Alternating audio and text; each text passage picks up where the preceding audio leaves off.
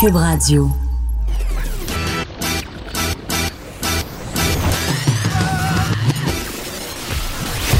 Pour elle, il n'y a jamais de mauvaise question.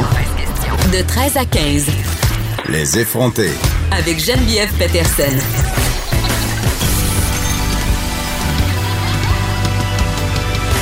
Cube Radio. Bon vendredi tout le monde, j'espère que vous allez bien. Hey, écoutez, on va avoir une fin de semaine de soleil et là il faut en profiter parce que ça sera peut-être la dernière avant que des torrents de pluie s'abattent sur nous. Paris qui va faire bien lettre la semaine prochaine. Donc euh, voilà, il faut profiter du beau temps et moi pour en profiter, ben en bonne mère de famille de trois enfants, j'ai élaboré un vaste programme en fin de semaine je me suis dit que j'allais faire la rotation des vêtements tel qu'enseigné par notre chroniqueuse Émilie Ouellette. Je me suis aussi dit que j'allais aller escalader, est un bien grand mot par contre, le mont Saint-Bruno. Je me suis dit que j'allais faire des tomates, tu sais, j'allais faire une Stefano Fighter de moi, là, que j'allais passer les tomates dans le petit moulinet, puis j'allais faire bouillir ça dans un grand, grand, grand chaudron pendant très, très, très longtemps. Je me suis dit que j'allais faire une sauce à spaghetti. Je me suis dit que j'allais trier les bas solitaires fort est à parier que je vais rien faire de ça pantoute, que je vais passer ma fin de semaine à souhaiter pouvoir m'évacher devant Netflix. Peut-être je vais faire une affaire, mais en tout cas, ça, me fait toujours ça quand il y a du soleil. Je me fais un to-do list absolument irréaliste et incroyable. Et le dimanche au soir, je me maudis d'être juste une fainéante. C'est l'histoire de ma vie. mais une fainéante qui s'occupait des enfants euh, toute la fin de semaine. Mais, je veux qu'on parle des tomates, OK? on dirait que je vais profiter de mon micro pour régler mes comptes matrimoniaux. je fais jamais ça, mais là, je le fais. On est vendredi. Euh, bon, les tomates, euh, moi, je suis abonnée au panier bio. En fait, moi et mon chum, on est abonnés au panier bio. Vous le savez, on n'habite pas ensemble, mais on partage des affaires comme des paniers bio. Et en grand excessif, mon chum a décidé de commander deux paniers familiaux. Là, on a vraiment beaucoup, beaucoup, beaucoup trop de légumes et nos collègues de travail sont enchantés parce qu'on n'arrête pas de leur donner des courges sans arrêt. On est tellement carré des courges incroyables, ça n'a pas de bon sens. Toujours est-il que la semaine passée, euh, mon chum m'écrit pour savoir si euh, on veut une caisse de tomates parce qu'en fin de semaine, on pourrait faire des tomates. Et le mot on est le plus important dans cette phrase. Et là, qu'est-ce que j'apprends? J'apprends que ça sera pas on, j'apprends que ça va être je parce que finalement, il y a des choses à faire en fin de semaine qui vont l'amener en dehors de la ville. Donc, je me ramasse toute seule avec une caisse de tomates un peu désemparée. Moi, j'ai jamais fait ça, des petites tomates en, c'est comme une maman italienne. Donc, aidez-moi. Là, j'ai besoin d'une machine. OK? Si vous avez une machine pour faire des tomates, on dirait la radio communautaire du Nouveau-Brunswick, j'adore ça. Quand, quand j'allais faire des road trips en Gaspésie, j'aimais syntoniser la radio communautaire parce qu'il y avait des petites annonces. Genre, Germaine quatre chaises en cuir à vendre. Venir chercher pour 20 dollars. Est prête à les rapiécer. sais, on dirait ça. Donc là, je cherche une machine à tomates, une, une espèce de moulinet, une moulinette pour les passer devant. Ma mère en a une, mais elle reste à 600 km. J'aimerais ça, s'il vous plaît, pas avoir à être obligé, pas avoir à être obligé d'ajouter dans ma to-do un aller-retour Montréal-Saint-François-de-Salle, s'il vous plaît. Donc, si vous avez une machine à tomates puis une grosse, grosse, grosse, grosse, grosse marmite, ou encore si vous voulez vous offrir pour les faire les tomates à ma place. Écrivez-moi, écrivez-moi sur la page euh, Facebook des effrontés ou sur ma page à moi, Geneviève Peterson. Vous pouvez aussi passer par Instagram. Parlant euh, de fruits et légumes, je veux juste préciser au passage que la tomate est un fruit. Ça, c'est clair, ça a été, ça a été vraiment euh, statué depuis longtemps. Il y a une étude du MAPAC qui révèle que les trois quarts des fruits et des légumes en tout cas, ils ont analysé plein de fruits et légumes et ont découvert que 5 pardon, de ces fruits et légumes-là qui contiennent des doses trop fortes de pesticides. Et parmi ceux-là, euh, des pesticides ont été détectés dans des aliments bio. C'est très, très inquiétant quand on sait, et on en a parlé euh, il y a quelques semaines ici même, qu'on trace un lien direct entre les pesticides et la maladie de Parkinson, même euh, d'Alzheimer et certaines formes de cancer. Et je sais, il y a beaucoup de monde, et parfois, même j'en suis, euh, beaucoup de gens qui sont particulièrement soupçonneux par rapport au bio. Et comme consommateur, je peux comprendre parce que à un moment donné, ça devient difficile de s'y retrouver, de savoir si les aliments qui nous sont vendus sont réellement bio. Oui, il y a des certifications. Parfois, c'est juste écrit biologique sur le sac. Donc, on dirait qu'on ne sait plus à quel sens vouer. Puis, on dirait que des études comme ça, ça nous fait encore plus douter. Puis, ça nous fait encore plus remettre en question cette alimentation biologique-là. C'est pas tout le monde qui a la chance de pouvoir s'abonner à des paniers bio. L'offre biologique est de plus en plus présente dans les épiceries, mais tout de même, en tout cas, moi, quand je vois passer des choses comme ça, euh, je suis inquiète. Donc, on va parler de ce banc d'essai, entre guillemets. C'est pas vraiment un banc d'essai, c'est une étude, mais quand même, euh, ce banc d'essai, pour le moins inquiétant, avec Renée Frappier, qui est cofondatrice et porte-parole de l'association Manger Santé. Autre euh, affaire qui fait beaucoup jaser ce matin, les préposés aux bénéficiaires. De meilleures conditions d'emploi pour les préposés aux bénéficiaires recrutés à l'étranger. Quand même. Entrevue avec Jean Bottary, qui est un ancien préposé aux bénéficiaires. Ce monsieur-là a été préposé aux bénéficiaires 30 ans. On lui parle souvent ici à Cube. C'est aussi un activiste syndical qui veut défendre les droits des travailleurs d'ici. Là, on n'est pas en train de dire que c'est pas une bonne chose d'engager des préposés aux bénéficiaires qui viennent d'ailleurs. On veut juste comprendre pourquoi ils sont mieux rémunérés et pourquoi on peut pas offrir une rémunération à cette hauteur-là à nos préposés aux bénéficiaires ici, chez nous. Vapotage. Est-ce qu'on devrait interdire le vapotage avant de connaître ses réels effets sur la santé? Parce que, honnêtement, on ne sait pas encore ce que ça fait. Moi, je l'ai vu passer un peu souvent des recherches assez vagues comme quoi euh, ça pouvait créer des problèmes pulmonaires, respirer de la vapeur. On, parlait, j'avais vu un témoignage d'une personne qui s'était ramassée avec de l'eau dans les poumons. Bref, tout ça, c'est vraiment très, très, très nébuleux. On n'a pas encore tant de détails. On ne sait pas. Madeleine Pilote Côté, qui est chroniqueuse au Journal de Montréal, au Journal de Québec, a réalisé un Vox Pop. Elle vous a posé la question. Donc, devrait-on interdire le vapotage avant de reconnaître ses réels effets sur la santé? On va se demander Et là, évidemment, impossible de ne pas revenir sur le scandale de Justin Trudeau. Et là, je vais en parler avec le chroniqueur Jonathan Trudeau. Je sais, c'est bien mêlant. Justin Trudeau, chroniqueur Jonathan Trudeau. On va en parler ensemble parce qu'il signe une chronique dans le Journal de Montréal sur ce, cette saga. Est-ce qu'on s'est énervé un peu trop avec ça? Qu'est-ce que ça cache réellement? On va en discuter ensemble. Aussi, grande fan de l'émission JE devant l'éternel que je suis. Un reportage fort... Euh, percutant, inquiétant. Des inspecteurs de la ville euh, en fait, euh, je pense à Trois-Rivières que ça se passe, ont trouvé un bâtiment qui euh, abritait pardon, un groupe religieux illégal. On parle de 200 personnes. Ce groupe-là était enregistré comme un club social, mais on, en tout cas, les inspecteurs municipaux ont découvert que c'était en fait un lieu de culte, un lieu de rassemblement religieux. Il y avait même des enfants qui étudiaient là-dedans. C'était comme rendu une école clandestine. Évidemment, le zonage de la ville permet pas le lieu de culte à cet endroit. C'est pas nécessairement une situation qui euh, qui vise Trois-Rivières. Il y a des lieux de culte comme ça illégaux un peu partout au Québec. À Montréal, il y en a plusieurs. Hein, si on pense entre autres à la communauté assidique. Et là, euh, pour avoir habité Outremont plusieurs années, je peux vous dire que des synagogues illégales, il y en a un char une barge. Puis là, vous allez me dire, mais qu'est-ce que ça fait qu'il y ait des gens qui se ramassent ensemble pour euh, des lieux de culte puis pour euh, célébrer des fêtes? Ben, c'est parce qu'à un moment donné, ça fait du va-et-vient assez intense. Ça fête à toutes les heures de la nuit. Donc, ça peut devenir assez dérangeant pour le voisinage. Notre ministre des Affaires du Cœur, Catherine Parent, est là aujourd'hui, comme à chaque vendredi. Elle va nous parler d'un sujet grave, les pervers narcissiques en amour. Il me semble qu'on en entend de plus en plus parler des pervers narcissiques. Est-ce que c'est rendu l'équivalent du livre Les manipulateurs sont parmi nous? Est-ce que c'est un trend ou une réalité? C'est quoi un pervers narcissique? Comment on en reconnaît un? Est-ce qu'on peut se sortir de ce type de relation-là? Toutes des questions qu'on va se poser avec notre chroniqueuse Catherine Parent et surprise, et là je suis vraiment contente, aujourd'hui la grosse affaire, c'est qu'on aura, à mon sens, l'effronté suprême, l'égérie absolue. J'ai nommé Marie-Pierre Morin. Elle sera là avec moi en studio aujourd'hui pour parler évidemment de sa nouvelle émission Studio G qui sera en, nom de à TVA dès le 22 septembre. Donc j'ai bien hâte de la voir parce que je l'aime beaucoup, je le dis souvent. Avant qu'on se parle de tout ça, tous ces beaux sujets hein, de vendredi, faut qu'on se parle encore dans fin de semaine parce qu'en fin de semaine, ça sera pas juste mon euh, le supplice de la tomate. Non non non. Ça va être le supplice du maudit marathon de Montréal. Et là, je souligne tout de suite au passage parce que c'est l'honneur de la guerre, évidemment, que plusieurs rues de la ville de Montréal seront fermées pour l'occasion et que ce sera plus difficile de quitter certains quartiers que de traverser la frontière américaine pas de passeport. OK? Vraiment, là. Il y a des gens qui seront littéralement prisonniers.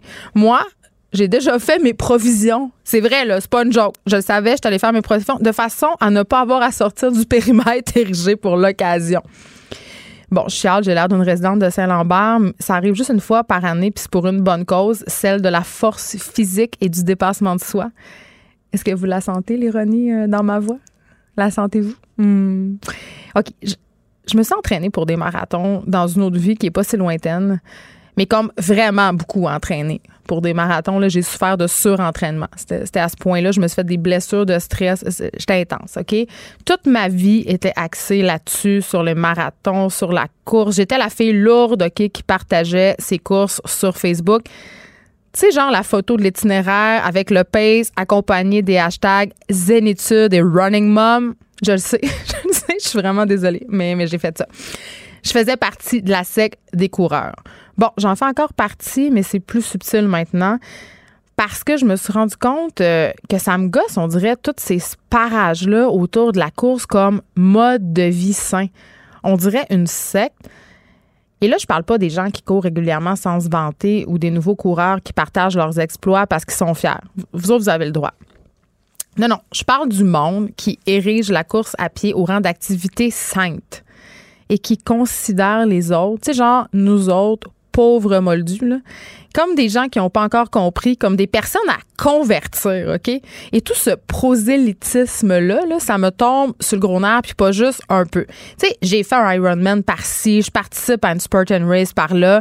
Hey, minute papillon, c'est bien le fun, puis t'as vraiment tout mon respect, mais on est obligé de parler de ça tout le temps? On dirait que ça devient le seul sujet de ces gens-là. Est-ce que vous êtes obligé de remplir votre Instagram de photos de vos espadrilles pleines de boîtes ou de la dernière barre énergétique que vous avez découvert? OK? C'est pas mêlant, là. On dirait que si tu mets pas ta photo sur Instagram, c'est comme si ça s'était pas passé. Je veux dire, depuis quand partager chaque seconde de ta préparation puis tes exploits sportifs fait partie de la patente? Je veux dire, tu as le droit d'être fier, mais calme-toi. OK? C'est rendu que si t'as pas couru 78 000 km pour tes 40 ans, t'es un humain de seconde zone. Pour vrai, j'ai vraiment cette impression-là. Tout le monde qui a 40 ans fait un marathon, fait un Ironman.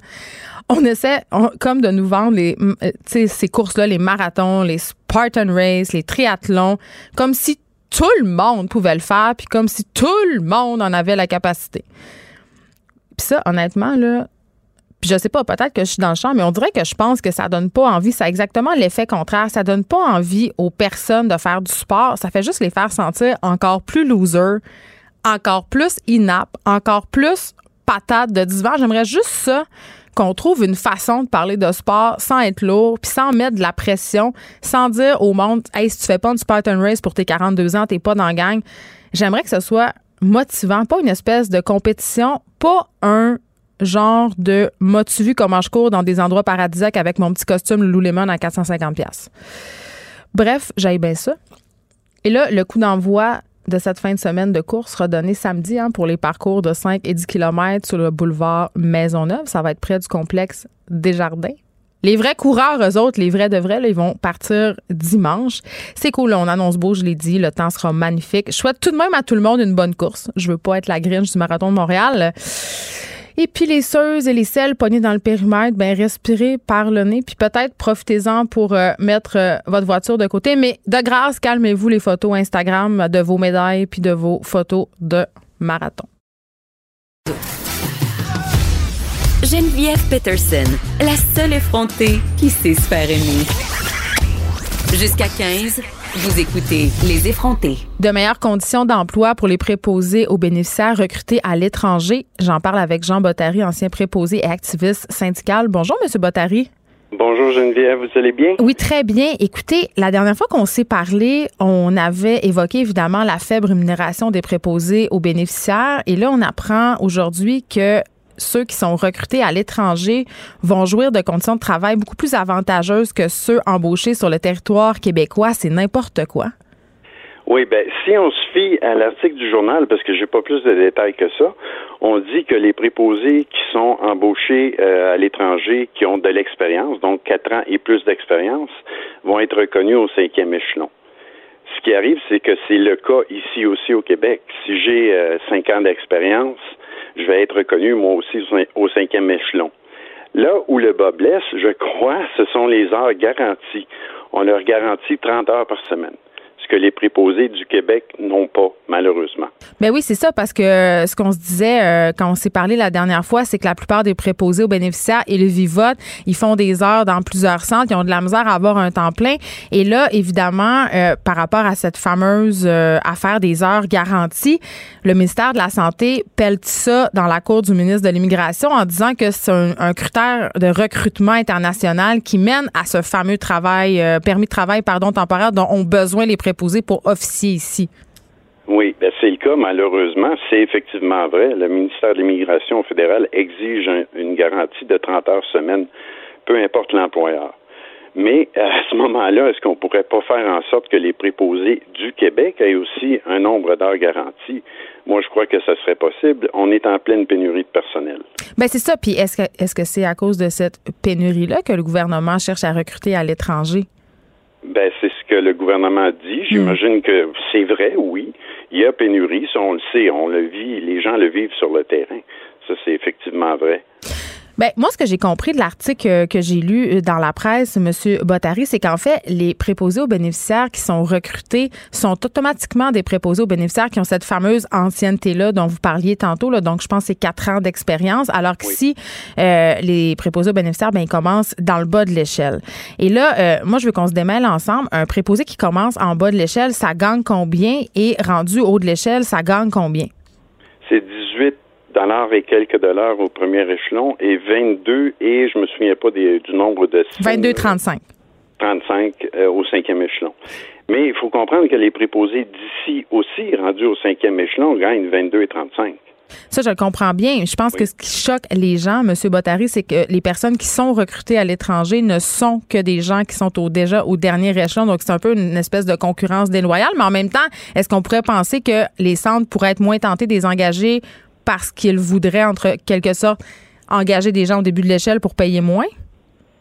Ah, c'est possible. Tout est possible dans ce milieu-là. J'espère que non, mais c'est possible. Ben là.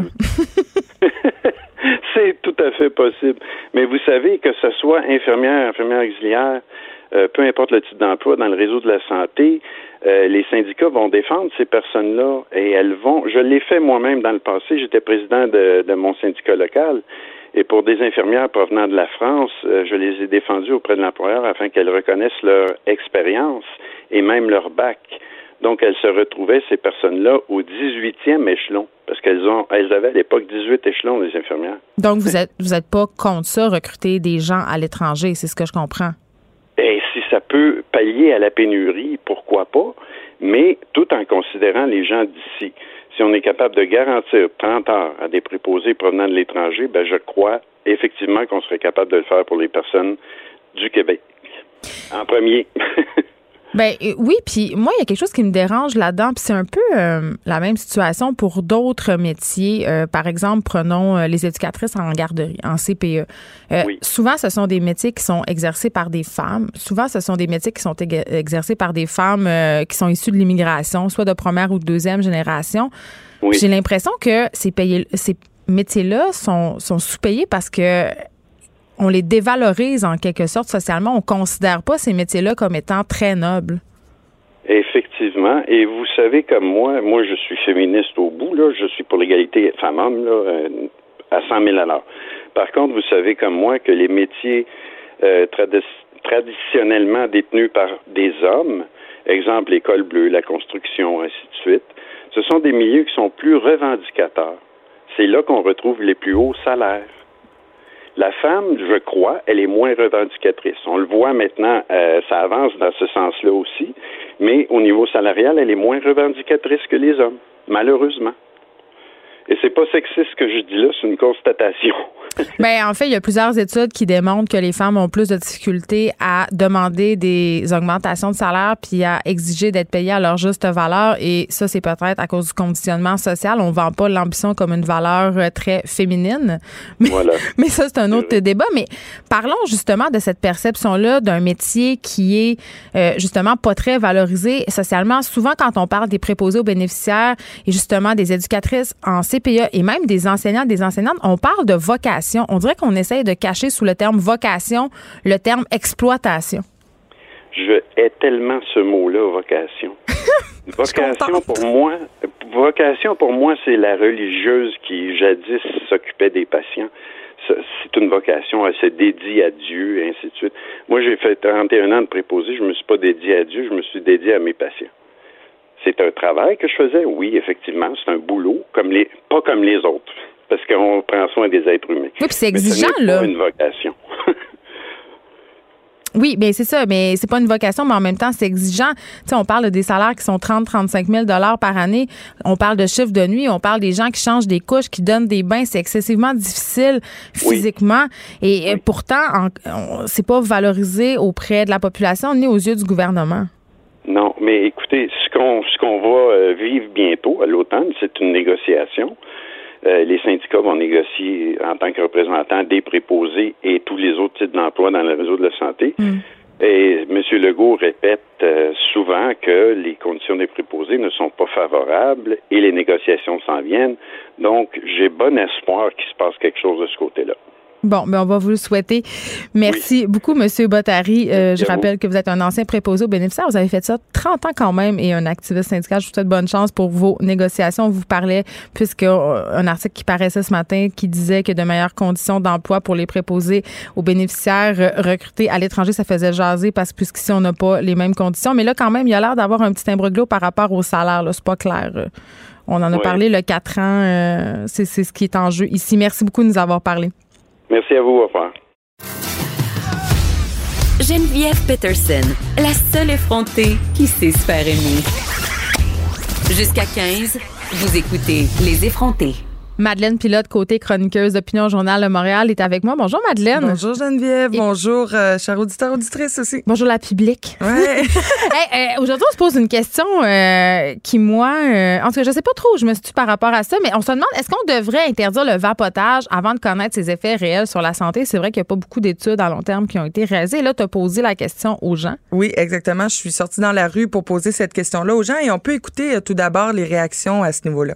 Oui, parce que ils ont enlevé les cigarettes euh, menthol et tout ça. Et là, il y a plein de saveurs. Moi, je crois que c'est chimique. C'est pas bon. plus on interdit, plus les gens vont aller dedans. Donc, je sais pas si l'interdiction, c'est vraiment quelque chose de bien, mais peut-être essayer de trouver plus les, ben, ce que ça va engendrer. Ça n'a pas l'air d'être bien bon à venir jusqu'ici. là. Il y a des gens qui se ramassent à l'hôpital avec des problèmes pulmonaires ou cardiaques. Ils n'ont pas été capables d'interdire en- entièrement la cigarette, mais peut-être à mettre une limite d'âge. L'interdire, je sais pas, parce que c'est plus aux États-Unis qu'il y a des problèmes qu'au Canada. Vu que Santé Canada, pareil, ils surveillent le, le chose. Plus aux États-Unis qui mettent vraiment n'importe quoi, mais plus de restrictions, peut-être. Quand même, c'est assez partagé, euh, Madeleine. Les gens, euh, ils se méfient.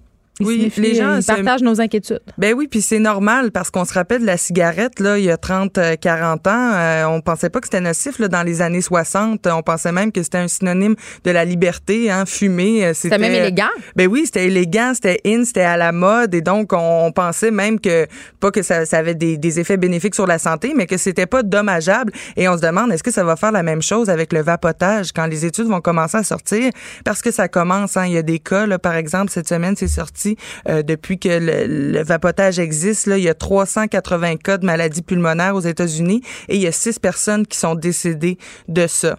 Mais là il y a des petites euh, il y a des faut, faut, il y a des petits trucs à prendre en compte là. Par exemple, euh, c'est les produits contenant du THC qui vont, qui vont créer parfois la mort des maladies pulmonaires. THC, c'est le pot. C'est le pot, oui, du THC. Donc, c'est l'ingrédient actif euh, du, euh, du cannabis, là, donc qui va faire les effets. Donc, c'est pas un effet sur le corps relaxant, ça va être plus un effet euh, psychotrope là, dans, dans le cerveau. Et donc, il y en a qui vont fumer du, du vapotage, qui vont fumer des cigarettes électroniques en consommant aussi du THC.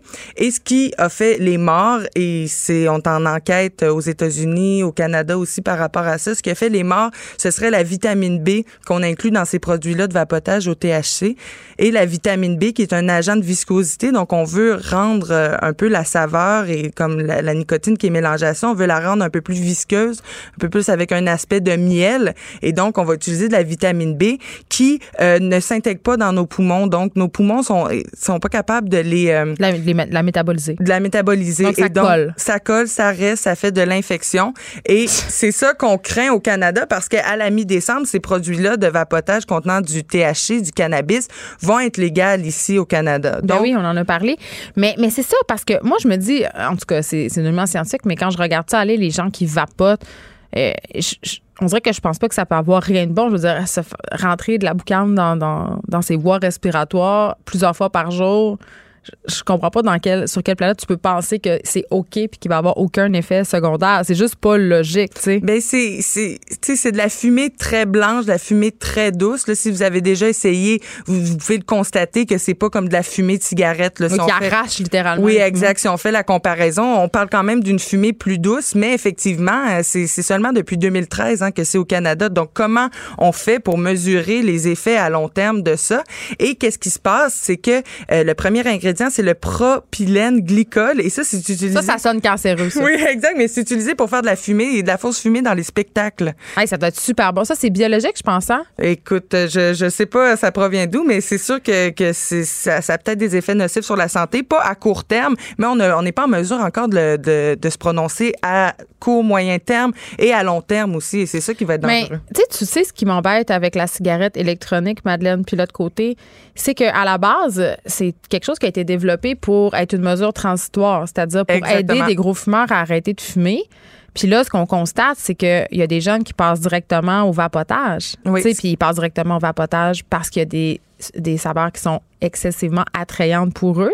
C'est ça, c'est ça le Donc, gros problème. Ben oui, tu sais. Parce que ça va vraiment être attrayant pour les jeunes et c'est ce qu'on dénote là même au Canada, euh, il y a beaucoup beaucoup de jeunes même au secondaire qui vont vapoter. Même des écoles à Vancouver ont euh, bloqué l'accès aux toilettes, ont restreint l'accès aux toilettes pour pas que les, les jeunes aillent vapoter euh, sur les heures de cours euh, dans les toilettes. Donc, ils passent directement au vapotage. Oui, ils passent directement au vapotage et ça, ça va créer une certaine dépendance parce que dans les produits de vapotage, souvent, il va avoir de la nicotine et ça, on le sait que c'est un agent très, très, de- très addictif. Ouais. Et donc, comme tu disais, c'est un produit, hein, toutes les cigarettes électroniques qui avaient été inventées pour faire la transition entre la cigarette et arrêter de fumer. Eh Oui, ça a commencé quand, ça, ce, ce- ce vapotage-là? Ça a commencé. si non, ça fait vraiment pas longtemps. C'est quelques années. C'est en 2013 là, que la loi sur la, la consommation a été modifiée un petit peu. Puis on a changé. euh, on- dans le fond, les produits de vapotage sont pas disponibles depuis 2013 aux, aux enfants, donc aux personnes de moins de 18 ans. Mais quand même, c'est facile de s'en procurer et c'est très attrayant. Par exemple, euh, là, il y a les nouvelles cigarettes électroniques qui ressemblent à des petites clés USB. Donc ouais, c'est mini. C'est mini, ça se cache très bien dans un coffre à crayon, par exemple, pour les jeunes du secondaire. Et euh, tu peux acheter des cartouches euh, rechargeables au dépanneur. Et dans ces cartouches-là, donc simplement une cartouche qui va durer peut-être deux, trois jours, là, dépendamment euh, si, si, si tu fumes beaucoup, eh bien, une cartouche seulement contient autant de nicotine que tout un paquet de cigarettes. Donc, ça va plus vite parce que ça goûte la barbe à papa, parce que ça goûte le melon d'eau, parce que ça goûte la mangue. Et donc, c'est ça qui est dangereux pour les jeunes, c'est de commencer à vapoter alors que c'était pas destiné pour eux, puis c'était pas destiné pour quelqu'un qui commence à fumer. Au contraire, c'était pour réduire euh, réduire euh, la consommation des fumeurs de cigarettes. tu sais. Est-ce que, euh, moi, un truc euh, qui m'avait particulièrement flabbergasté par rapport à l'industrie de la cigarette électronique, c'est que c'est une industrie qui est assez sale, hein, tu sais, euh, qui est très liée au crime organisé. Euh, C'était Enquête qui avait fait un reportage euh, là-dessus dans Hochelaga Maisonneuve, puis partout au Québec, plusieurs magasins de vapotage ont des liens directs avec les Hells Angels et d'autres groupes criminalisés. Ils se servent de ces commerces-là pour blanchir de l'argent. Ben, je, écoute, j'en doute pas. Moi, j'habite le quartier Hochelaga Maisonneuve, juste sur la promenade Ontario. Il y en a plein. Il y a à peu près 4-5, euh, juste à côté de chez moi, 4-5 magasins de vapotage, des grands espaces, les plus beaux locaux, alors que j'ai jamais vu un client y entrer. c'est ça. Donc, euh, oui, oui, c'est ça. C'est une, une industrie qui est louche. oui, c'est. à plusieurs égards. Oui, exact. euh, C'est très louche. Mais euh, sinon, les recommandations qui nous ont, euh, qui, qui sont données, Mais attends, avant qu'on passe Oui. aux recommandations, est-ce qu'on sait combien de personnes vapotent? Est-ce qu'on sait? Parce que c'est. En tout cas, moi, j'ai l'impression que c'est excessivement populaire. J'ai l'impression que tout le monde autour de moi vapote. Ben, en fait, c'est difficile de quantifier puisque ça fait pas euh, longtemps, puis il n'y a pas d'études qui ont été réalisées là, sur le nombre de fumeurs, par exemple, au Canada, euh, qui, le nombre de gens qui vapotent. Les, les informations qu'on a, les statistiques, c'est surtout sur les jeunes. là. Par exemple, aux États-Unis, 21 des jeunes du secondaire avouent utiliser les cigarettes électroniques, ce qui est vraiment beaucoup. Et au Canada, on a eu une forte euh, croissance là, de 2017 à 2018. C'est passé de 8,4 des jeunes du secondaire secondaire qui fumaient euh, des cigarettes électroniques. C'est passé de 8,4 à 14,6, donc seulement en un an. Et puis là, donc c'est des données de 2018. J'imagine qu'en 2019, c'est, ça s'est aggravé, c'est un problème. Et moi, ce que j'ai envie de dire et de, de souligner en fait c'est que il faut faire attention parce que il faut pas que les jeunes deviennent nos cobayes tu sais pour pour ça, dans le fond, parce que c'est vraiment dans 20 ans qu'on va pouvoir mesurer les effets à long terme. Parce que oui, il y a des produits chimiques dans les, dans les instruments de vapotage, mais il y en a moins que dans la cigarette, mais c'est d'autres sortes de produits chimiques. Donc, encore une fois, on ne connaît pas les effets On connaît pas à long terme. de ces produits-là. Exactement. Et puisque c'est d'autant plus populaire chez les jeunes, c'est ça que je me demande. Est-ce que ça va être une aux cobayes, puis c'est dans 20 ans que c'est eux qui vont avoir des problèmes, puis qu'on va dire ah, finalement c'était pas bon, comme la cigarette. Mais je pense qu'on le sait déjà que c'est pas bon. Je veux dire, Madeleine, c'est clair que c'est pas bon. Je veux dire, ce sont des produits chimiques j'ai ma tante, mais c'est quand même ça, là. Ce sont des produits chimiques qu'on se met dans le corps, des saveurs artificielles, plein d'argent qui nous collent dans les poumons. Je veux dire, ça peut pas être bon. C'est quoi avec ne pas fumer? Ne pas fumer tout court? Mais c'est sûr qu'il y a un facteur coolness, surtout quand on parle des jeunes. Mm. Tout le monde veut essayer le vapotage. Puis je me demandais aussi, est-ce que c'est cher? Parce que j'ai l'impression que cette petite machine-là, avec le. Comment ça s'appelle ce qu'on met dedans? Je, tellement, je connais tellement pas ça, là. C'est tellement loin de moi. C'est l'essence, C'est ça. C'est du liquide. Le liquide à vapotage? oui, des essences, ça des prend pas 18 ans pour acheter ça? Les parents achètent ça aux enfants? Ben, ça doit être ça. Puis c'est illégal hein, d'acheter pour euh, quelqu'un de moins de 18 ans. Vous pouvez avoir une amende euh, par rapport à ça. C'est vraiment illégal. Et euh, pour ce qui est des prix, c'est sûr que la machine en tant que telle, là, le, le, vapoteur, est un peu est un peu plus cher. Donc c'est sûr ça va être un investissement là, si on, on regarde ça de ce côté-là. Mm. Mais après ça, les cartouches, je pense que ça s'équivaut là au niveau des, des cigarettes. Je pense que les prix sont à peu près les mêmes. Ça peut être un peu plus cher, mais ça dure plus longtemps, donc c'est difficile à, à quantifier. Tu sais, pendant que je te parle, je fais juste une petite recherche euh, sur Google, sur vapoteuse dans shopping, c'est l'onglet shopping, et là, Mhm. tu vois tout le packaging, tous les emballages, c'est plein de couleurs, et c'est pas, tu sais, il y a des forfaits, tu sais, il y a un forfait qui s'appelle Paye la traite, c'est plein de saveurs, c'est comme un menu dégustation, finalement, c'est qu'on nous vend ça comme de l'alimentaire. Mhm. C'est ça qui est un peu spécial, et là, ça coûte seulement 60 tu peux essayer tout plein de, de saveurs, puis c'est coloré, fait que je comprends que ça attire les tu jeunes, puis en plus, c'est technologique. Tu sais, fait que ça, ça les attire encore Ah non, plus. puis c'est, c'est, je veux dire, dans la, dans la cour d'école au secondaire, avoir ça dans les mains, c'est sûr qu'il y a un attroupement qui se crée autour de toi, puis euh, tout le monde veut sentir Mais la c'est- puff de barbe à OK, papa. mais ils ont le droit. Moi, c'est ça que je me questionne là, dans la réglementation, tout ça, dans les écoles secondaires. C'est pas interdit parce que nous, on n'avait pas le droit de fumer sur la cour d'école. Ils n'ont pas le droit, mais c'est tellement subtil. Hein? La fumée, c'est pas comme de la fumée de, de cigarette. Hey, quand les il va pas dehors, moi, je les vois. Ouais, mais les profs s'en rendent même pas compte. C'est ça que je lisais dans les, euh, dans les articles. On commence à s'en rendre compte alors que ça fait des années. Euh, moi, je m'en souviens, même au secondaire, euh, j'avais des amis euh, qui vapotaient dans le fond de la classe, là, puis on les trouvait bien cool, puis bien ben le fun. Là, mais Dans le fond de la classe, carrément? dans le fond de la classe, carrément. J'ai même eu des. J'ai, moi, j'ai eu des, des professeurs aussi euh, plus loin, là, pas au secondaire, là, plus loin dans mes études, qui vapotaient aussi en classe. Et il doit avoir aussi des dommages au niveau de, de des fumées secondaires aussi. Hein, faut pas oublier parce que ces cigarettes-là contiennent des produits chimiques, en contiennent beaucoup moins que les cigarettes électroniques, mais c'est d'autres sortes de produits chimiques qui n'ont pas encore été une fois testés à long terme. Et pour les saveurs, on utilise euh, les mêmes euh, les mêmes saveurs qui vont être utilisées en alimentation et qui ont été testées niveau inhalation mais qui n'ont pas été testés assez longtemps. Donc, on le sait que quand on les consomme, quand on les mange, quand on les avale, c'est correct en petite quantité Ben, pour le corps, mais quand quand on les inhale, qu'est-ce que ça donne? Oui, mais c'est quand même, même au niveau d'ingérer ces saveurs artificielles-là, euh, on est en train de se rendre compte de plus en plus que tous ces trucs-là, possiblement, euh, seraient des vecteurs euh, cancérigènes.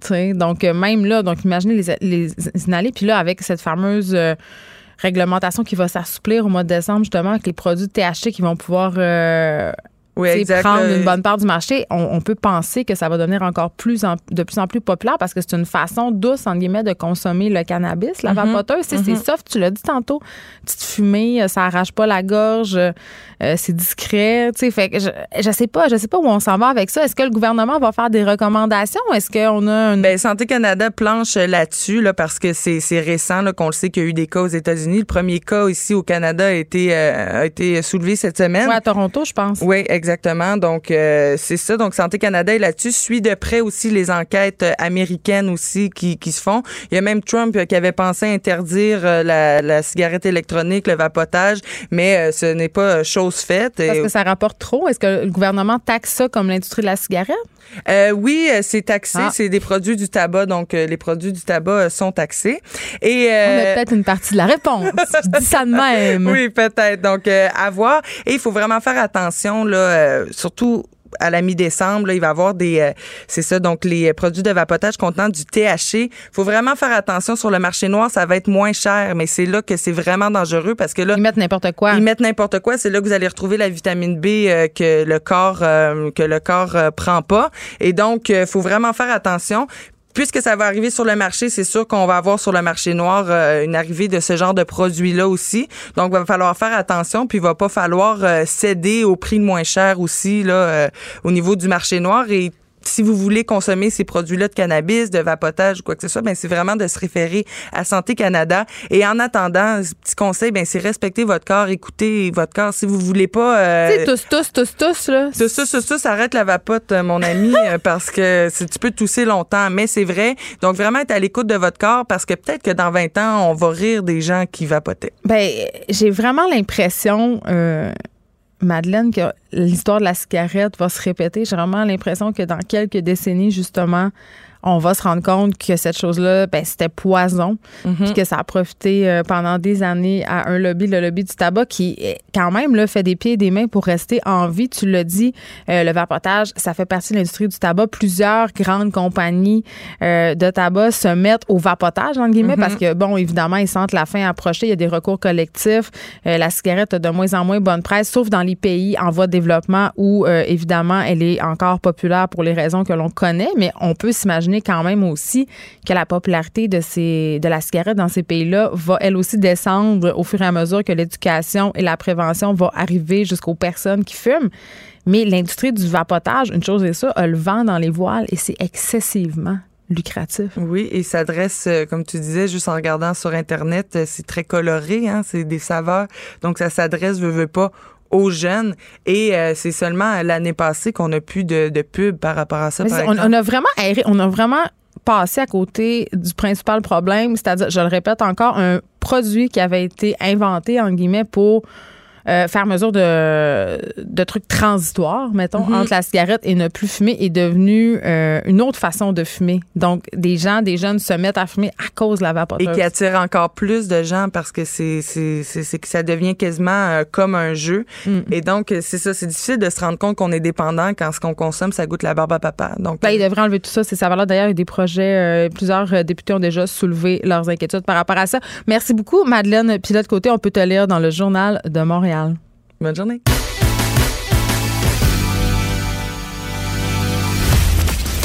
Elle ne tourne jamais sa langue cette fois avant de parler.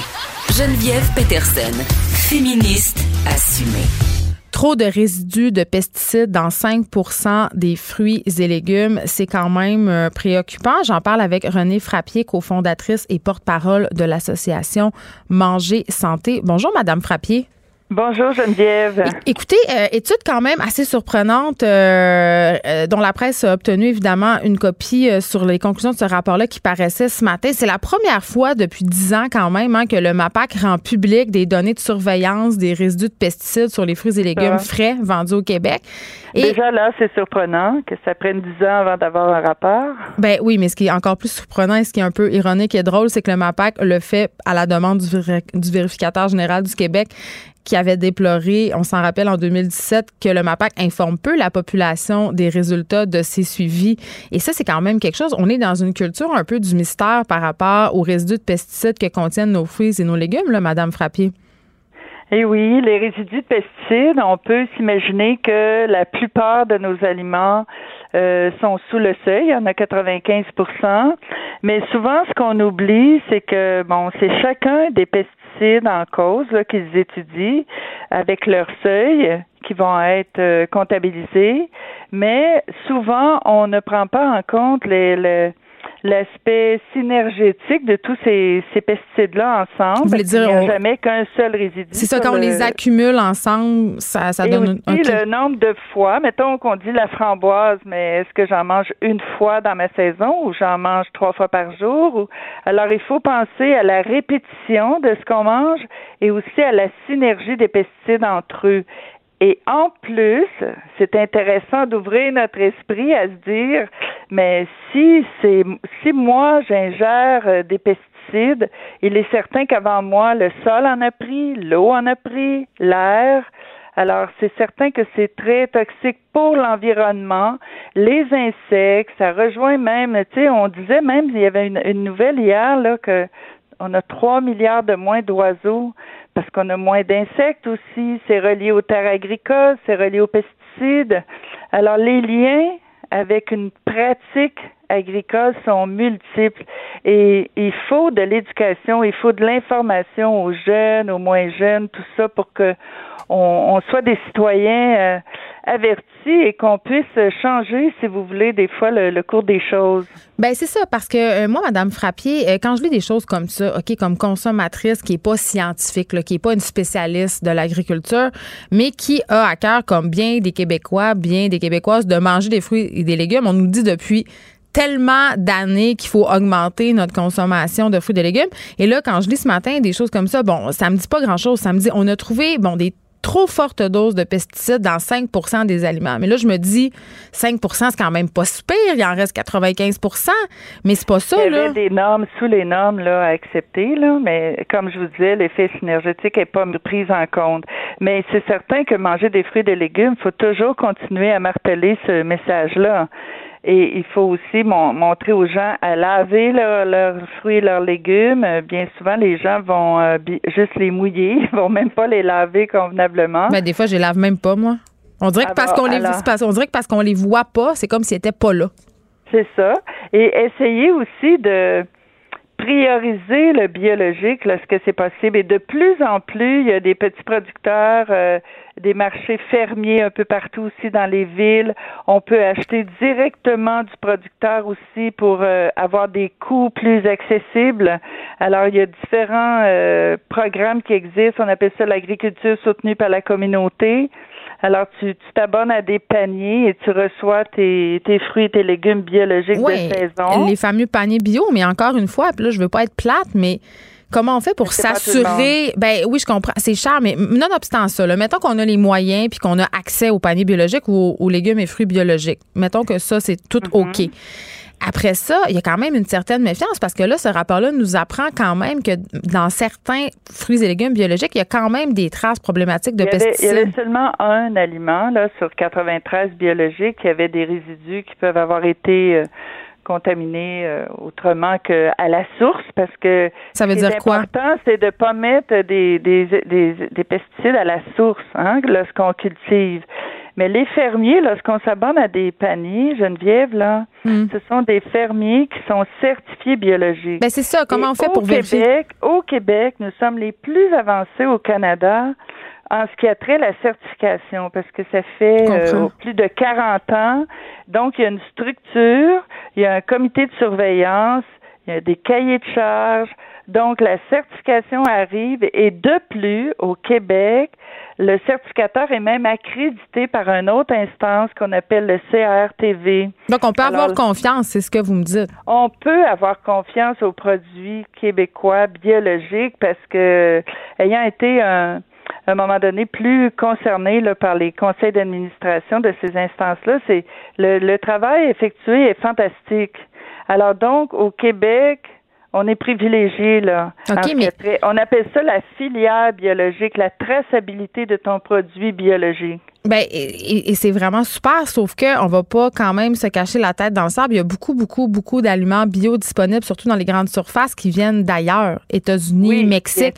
Et là, dans ce cas-là, qu'est-ce qu'il faut vérifier? Est-ce qu'on peut Il faut ça? vérifier s'il y a le logo du certificateur. OK. Donc, pas, pas seulement l'appellation biologique. Des fois, c'est juste marqué bio, là, sur le sac. C'est ça. Non, il faut regarder s'il y a le sceau du certificateur. Si vous doutez, vous pouvez demander, euh, parce que, vous voyez, c'est comme toute une démarche citoyenne. Oui, parce que c'est plus cher, les on aliments bio. Notre, euh, notre produit, on doute. on demande au gérant du magasin, on dit est-ce que je peux voir la boîte dans laquelle C'est un peu intense. Eh oui, oui. puis ça, la boîte, c'est supposé être écrit la certification, etc. Si je doute encore, je vais euh, voir sur le site de CRTV et je peux voir l'équivalence de ce certificateur-là. Alors, euh, la certification euh, au niveau de l'Amérique et ailleurs aussi, elle est quand même très suivie. OK, bon, puis on peut faire ses devoirs. Moi, si j'ai si le choix entre, mettons, de l'ail biologique de Chine et l'ail biologique euh, du rang à côté de chez nous, je pense que le choix est facile. Je n'hésite pas.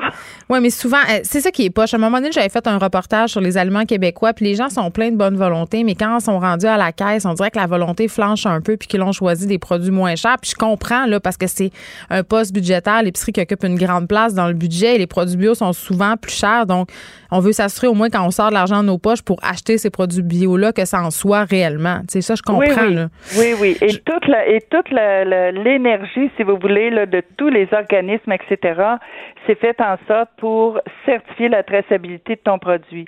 Et aussi, il faut penser, là, on parle de fruits et légumes. Mais tu sais, quand on parle de glyphosate, quand on parle de néonicotinoïdes. On a fait des liens avec le Parkinson, l'Alzheimer. C'est beaucoup mis sur les grains, donc hmm. sur le maïs et le soya qui sont donnés en nourriture aux animaux. Alors, c'est sûr que, mettons, euh, j'ai pas euh, un budget euh, élastique. Alors, ce que je peux faire, parce que vous savez, il y a un phénomène, Geneviève, qu'on appelle la bioconcentration dans la chaîne alimentaire. Fait que plus je mange des aliments qui sont près de moi, là, tu sais, parce qu'il y a les fruits et les légumes, ensuite il y a les animaux, mm-hmm. il y a moi en bout de ligne.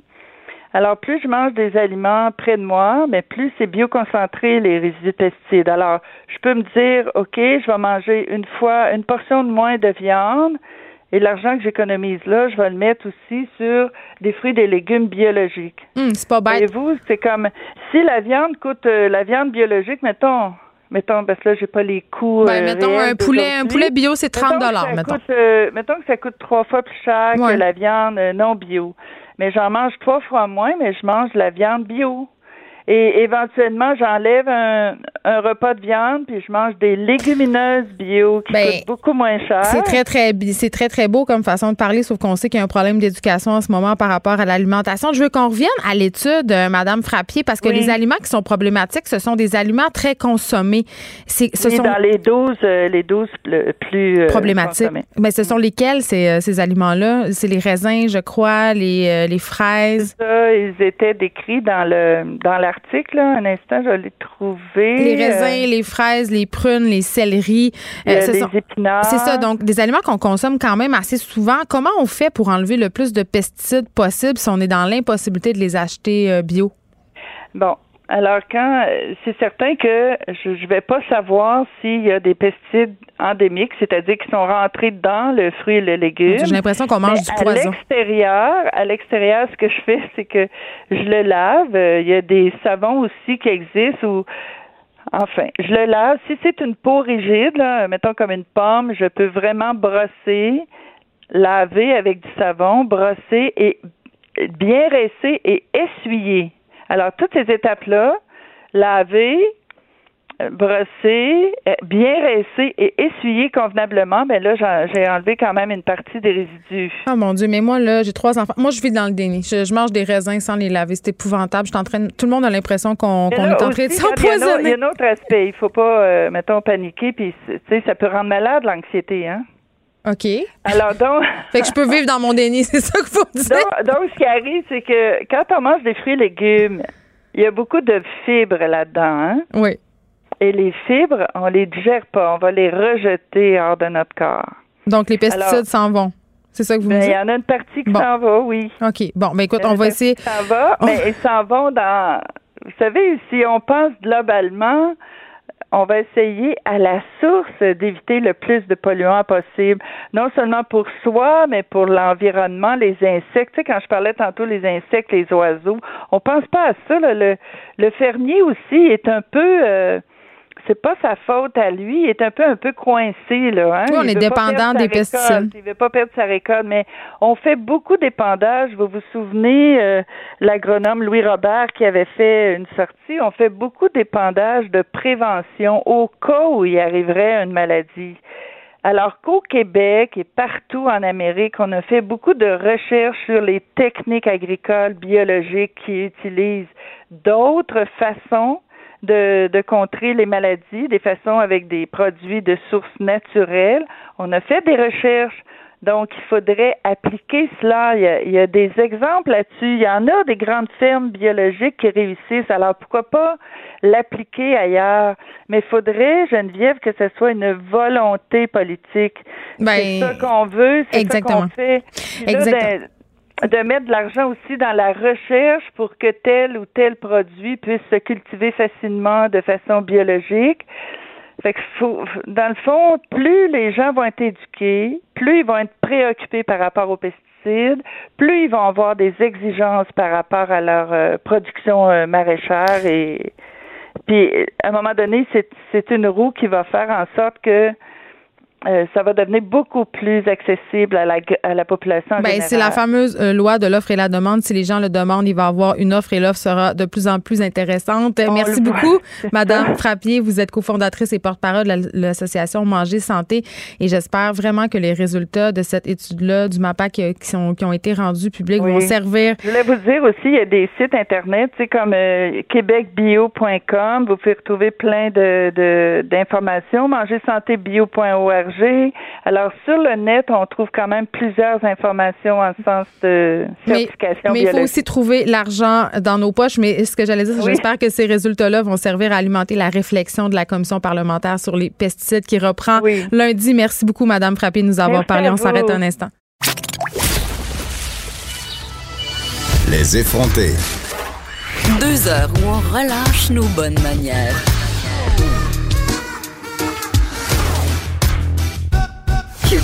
Et oui, c'était inévitable. C'est le moment de l'émission où on parle des frasques de notre trésor national. Justin Trudeau, c'est d'ailleurs le titre de la chronique de mon collègue Jonathan Trudeau qui anime l'émission Franchement dit, euh, ici même sur les ondes de Cube Radio. Bonjour, Jonathan. Salut Geneviève, c'est la première fois que tu me, tu me reçois chez vous. D'habitude, ben oui. c'est le contraire. Ben c'est ça. Là, c'est moi qui décide. Non, non, non, non. C'est toi qui décides. OK, je te suis. Je te suis. non, mais c'est parce que, écoute, euh, j'étais très curieuse de lire ta chronique. Je me demandais ce que tu allais penser de tout ce psychodrame national. Que dis-je, ce psychodrame mondial à propos euh, du euh, photogate de Justin Trudeau, qui était aussi dans un autre scandale à cause d'une pseudo-photo MeToo, faut-il le souligner, plutôt cette semaine. Et là, euh, bon, euh, le, notre bon premier ministre qui nous fait la grâce d'un brown face, d'un black face, ça finit plus de finir, il y a des vidéos. Euh, qu'est-ce que tu as pensé de tout ça? Moi, je trouve qu'on en fait beaucoup trop, là. En je, temps? c'est moi, je, je, vais partir en fait avec toi. Je vais partir avec la conclusion de ma chronique ce matin dans le journal. Puis après ça, on, en discutera davantage. Mais c'est que moi, j'ai tendance à souvent essayer de, de de, de mesurer l'importance relative des choses, de voir quelle est notre réaction par rapport à quelque chose en la comparant à une réaction à un autre élément, puis de me dire, est-ce que c'est normal? Est-ce que notre niveau de révolte, par exemple, est toujours bon? Le gauge, est-tu bien ajusté? Mm. Quand je me rends compte, Geneviève, qu'à la fin de l'été, il y a un rapport qui a été, qui a été rendu public, le rapport du commissaire à l'intégrité et l'éthique, c'est un personnage indépendant, fort important, euh, une référence au Parlement Ottawa, qui lui est venu dire dans l'affaire SNC-Lavalin, le premier ministre du Canada a enfreint la loi. Il a posé un geste illégal en tentant d'influencer de façon indue un processus légal et judiciaire et que le gars, ça, ça sort, là. Ça, c'est comme le point culminant de toute l'affaire SNC-Lavalin. Mm-hmm. Et le gars, deux semaines après, grimpe de six points d'un sondage. Tu sais, comme quoi on s'en est solidement torché du fait qu'il y a un commissaire à l'éthique qui a dit qu'il y a un premier ministre qui voulait faire du fling-flang dans le système de justice. Ça, ça le fait monter d'un sondage. Mais de savoir qu'à 29 ans, dans un party d'Halloween avec la thématique Moyen-Orient, il s'est déguisé en, Aladdin, ça, ça une crise mondiale faisant en sorte que dès le premier soir dans l'avion, les journalistes lui disaient Allez-vous démissionner, Monsieur Trudeau, allez-vous démissionner. Là, je dis, ouais, un instant, là. C'est un instant. Je trouve ça, je trouve ça pertinent que tu parles de l'affaire SNC Lavalin parce que, bien ironiquement, euh, notre bon Justin s'est servi de la même technique pour s'excuser. Hein. Il a vraiment, il a vraiment usé du même stratagème. Puis, en fait, en ce moment, il est en train de se transformer, tout comme dans l'affaire un peu SNC Lavalin, en victime. Hein.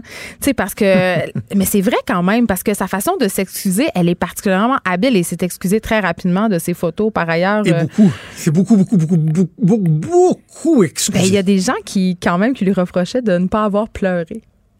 Ben, hier, hier, il avait clairement les yeux rouges. Oui, mais il a pas versé des larmes. Oui, mais moi, c'est ça, nous autres, on a fait un petit pot, là, à savoir est-ce qu'il va pleurer, à quel moment, la quantité de larmes.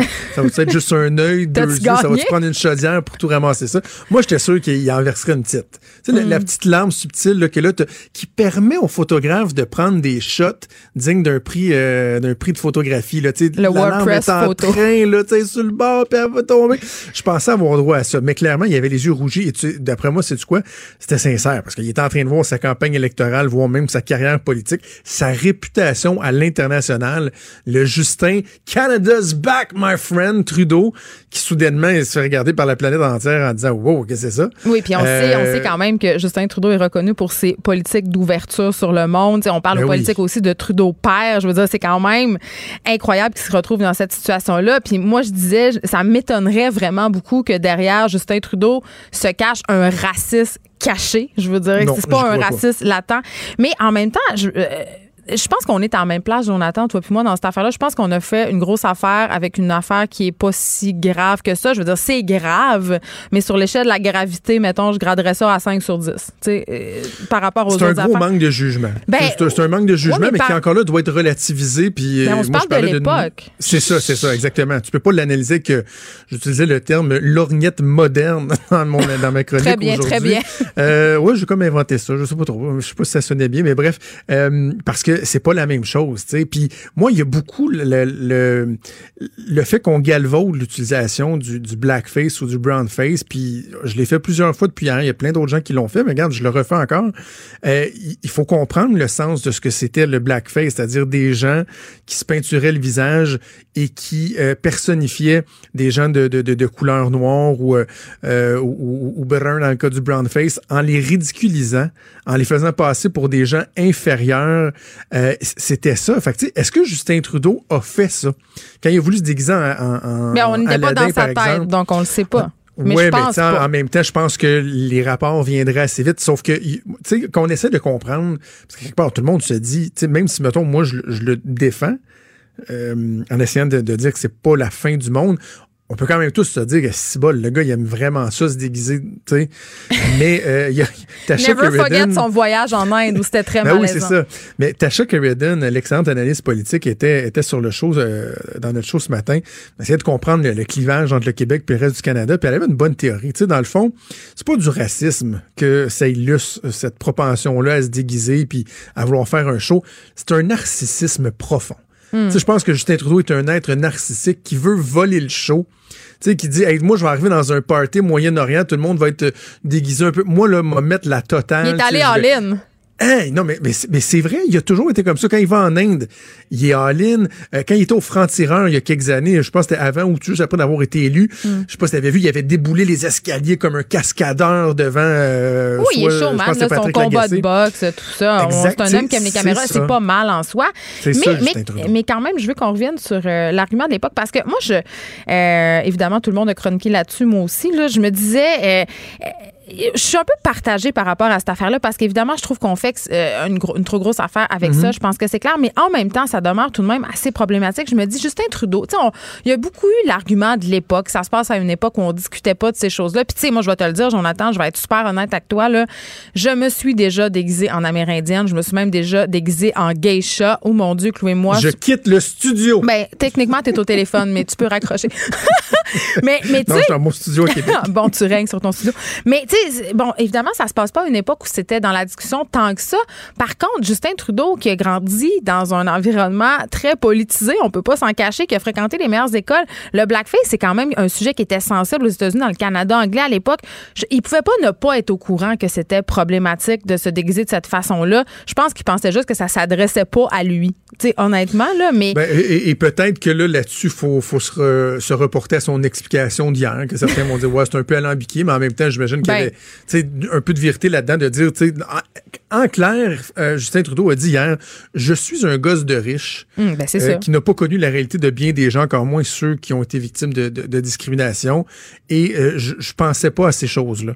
Fait que, tu vois, moi, dans cette explication-là, je vois quand même une certaine franchise désarmante. Ben, c'est sûr que c'est ça en qui, est, qui est probablement pas, pas loin de la vérité aussi. Là. Ben, puis là, l'opposition qui fait une psychose avec ça, est-ce qu'on s'en parle un peu? Parce qu'évidemment, ça a été Moi, monté en épingle. Je veux dire, est-ce que vraiment, vraiment, vraiment, les politiques d'Andrew Scheer seraient moins racistes que celles du Parti libéral? J'en doute profondément, mais vraiment très profondément. Ben moi je tu sais si- on va sur le terrain politique, moi je mets toujours en garde les politiciens de faire ce qu'on appelle de, de l'overkill dans le récupération.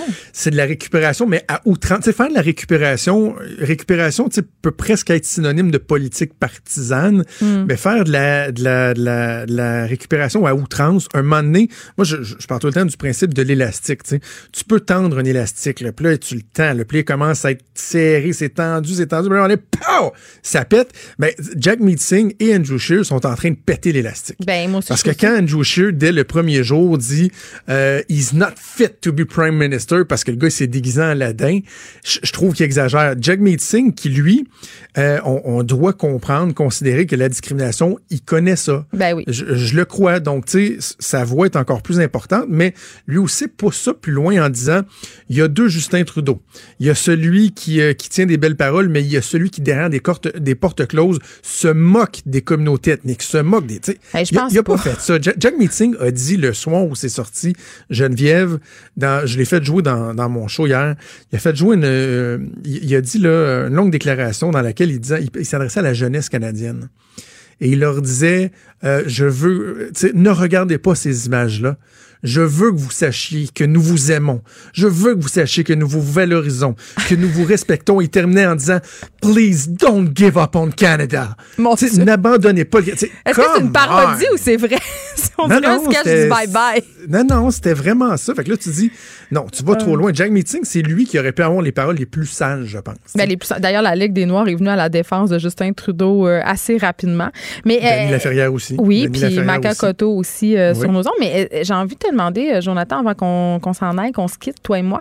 Euh, Il y a plusieurs commentateurs politiques qui ont dit que ça- cet épisode-là de la campagne servirait à rendre cette campagne-là euh, plus honnête, en guillemets, moins euh, coup chien, le coup en bas de la ceinture. Qu'est-ce que tu en penses? Parce que là, évidemment, ils vont pas se mettre à chercher des photos pour tout le monde. Là, ça finira plus de finir, puis ils vont en trouver. Ça, c'est sûr. C'est absolument vrai parce qu'un des éléments qui caractérisait le début de cette campagne un peu somnifère, là, à part nous autres avec nos débats de, de chicane de loi 21, c'était le garochage debout. C'était, il y a un candidat conservateur qui, euh, qui avait pété une ballon en 92. Il y a une candidate conservatrice qui, qui a dit quelque chose de, de, pas fin sur les Français. Oh, candidat libéral d'Andromone, euh, à son investiture, il y avait un gars qui a déjà été emprisonné.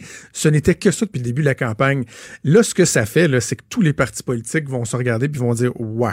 Je pense que cette carte-là, on peut plus la jouer, particulièrement les libéraux. Là, on s'entend-tu que à chaque fois qu'ils vont dire Hey, vous avez un candidat qui a fait ça, ils vont se faire dire Ouais, check ton chef. D'ailleurs, ça, c'est un des meilleurs gags que j'ai vu sur Twitter. Je sais pas si vu ça passer, mais il y a quelqu'un qui disait en anglais euh, le- les libéraux doivent vraiment revoir leur euh, vetting process, là, leur processus Ouais. de- d'accréditation. Et en dessous, c'était la pancarte dans Papineau de Justin Trudeau. Tu sais, on va dire, ce gars-là, il aurait pas, pas dû passer le vetting process. Ben, écoute, fait que, ils, ils vont se garder une petite gêne. Je pense pas qu'ultimement. Est-ce que tu penses qu'ultimement, ça va nuire euh, au Parti libéral et à Justin Trudeau?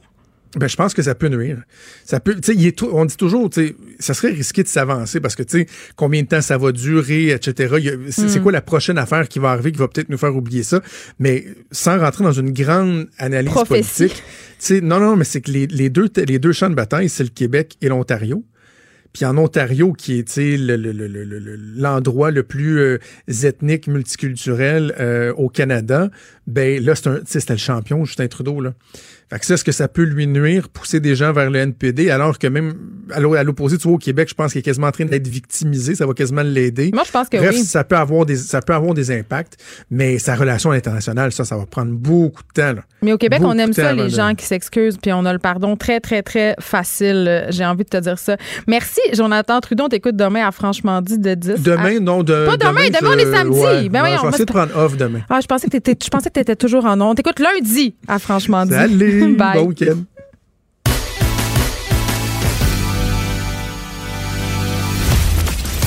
Elle ne tourne jamais sa langue cette fois avant de parler. Geneviève Peterson, féministe assumée. Eh oui, je veux, je veux tellement pas que ça soit le marathon demain que je veux continuer à faire de la radio toute la fin de semaine. On parle maintenant de ce reportage de JE qui met en lumière un lieu de culte illégal, en fait celui de la maison Saint-Esprit qui a été démasqué grâce à l'émission. On parle tout de suite avec Marie-Christine Bergeron, journaliste d'enquête à JE. Bonjour Marie-Christine. Bonjour Geneviève. Écoute, tout d'abord pour ceux qui ont pas euh, qui suivent pas l'histoire, euh, la mission de l'Esprit Saint c'est quoi? La mission de l'Esprit Saint, c'est une euh, communauté religieuse qui est basée ici au Québec. Euh, c'est des, il y a environ 2500 membres. On n'a pas de, de, de, statistiques ou de chiffres vraiment précis.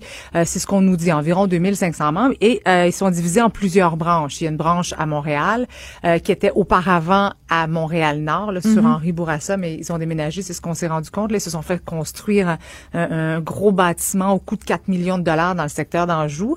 Et euh, il y a aussi une, euh, une branche à Saint-Paul, à Lavaltrie, et on a découvert euh, une autre branche un peu plus radicale à Joliette même. Et les, les, les, souvent les gens me posent la question, ils croient en quoi ces gens-là? C'est quoi cette religion-là? eux, ils croient dans les écrits d'un ancien policier montréalais qui est mort en 1925 qui s'appelait Eugène Richer dit la flèche. Ça, c'est le, le grand maître à penser. C'est celui qui a transmis son, son savoir et ses enseignements et ses réflexions sur les femmes. Et c'est franchement assez particulier. Oui, et quelles sont-elles? ah ben c'est, c'est toutes sortes de choses de, du genre, euh, faut que la, la, femme doit est, au monde pour euh, que faire des bébés. La femme Comme dans toutes les religions finalement. Oui, la femme doit être, doit rester chez elle, faire des bébés, euh, doit pas se maquiller, doit pas porter de bijoux, doit pas attirer l'attention. Et euh, donc euh, c'est c'est le type d'enseignement là. Il faut il faut savoir que bon il y a des groupes là, dans les branches dont je vous ai parlé, euh, ces branches-là euh, sont indépendantes entre elles parce que certaines appliquent plus euh, de façon plus fanatique certains enseignements d'Eugène Richer dit la mm-hmm. flèche, d'autres de façon plus plus modérée. Et euh, euh, les, euh, ce qui retient aussi beaucoup l'attention, c'est que les membres portent la majorité d'entre eux, en tout cas, un prénom qui est dérivé de celui du maître. Vous l'avez peut-être vu dans l'émission hier. Je me suis entretenue avec une Richère, une Fléchelle, Fléchère. C'est des déclinaisons du nom du gourou, c'est ça? Exactement, exactement. Et là, là, c'est vraiment un culte de la personnalité. Ben, le problème aussi, c'est quand tu sors, t'es es pris avec ton nom, la flèche. Il y a, dit la flèche.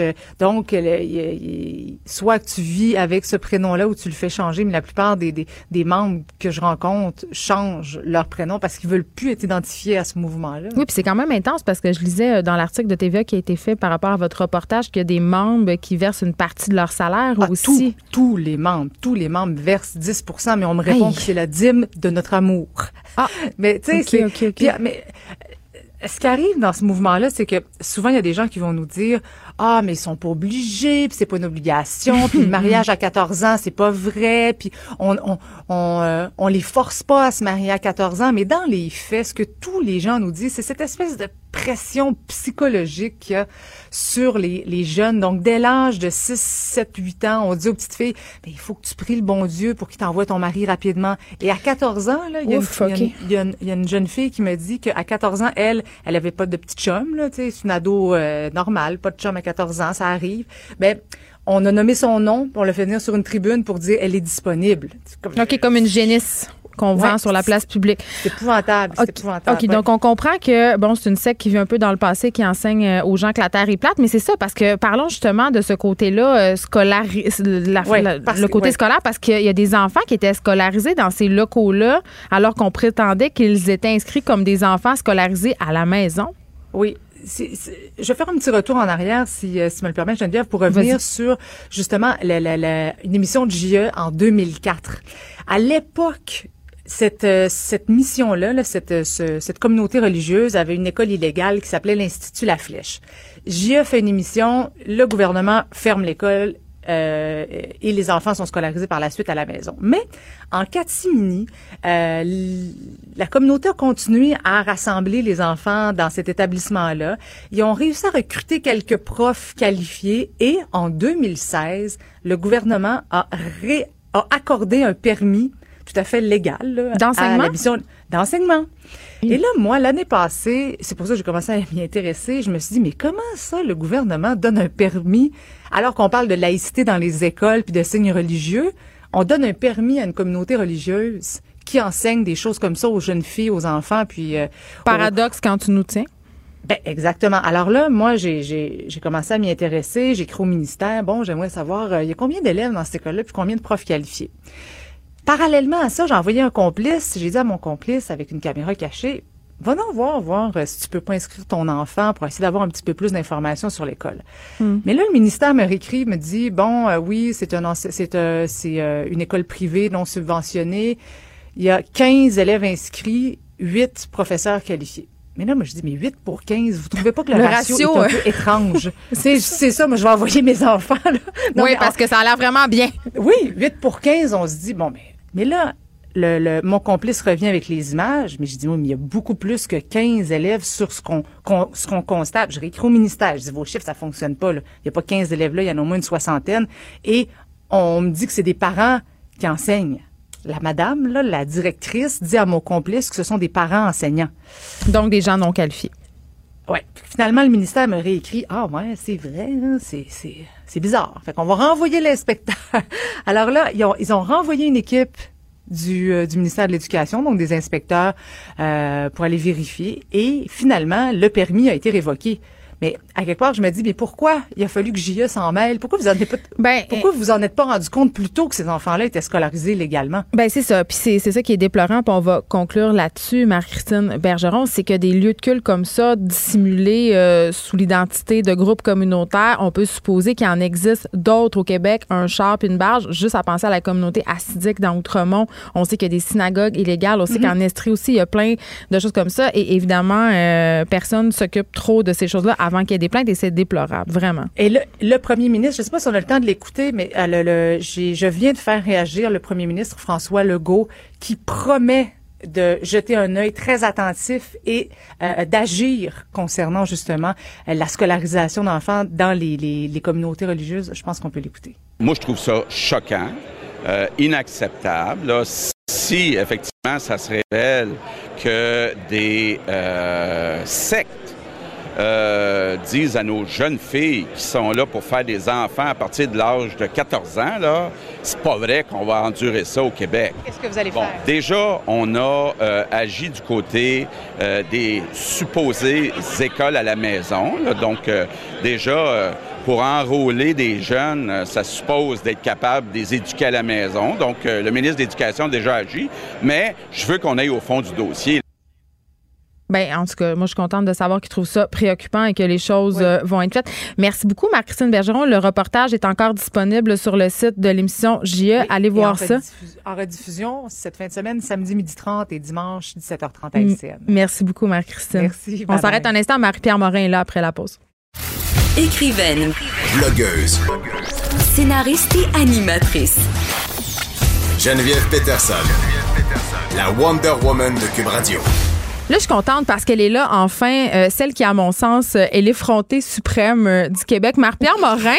L'effrontée suprême, Ouais. mon Dieu, mes parents vont être gênés. Non, mais non, mais je trouve ça correct que tes parents soient Mais gênés. c'est vrai que je suis un petit peu effrontée. Ben, écoute, quand on, on élaborait le concept de l'émission, puis on disait qui représente pour nous les personnes effrontées dans les personnalités publiques, moi, c'est toi que j'ai nommé. Ah, moi, j'aurais nommé euh, peut-être euh, Richard Martineau.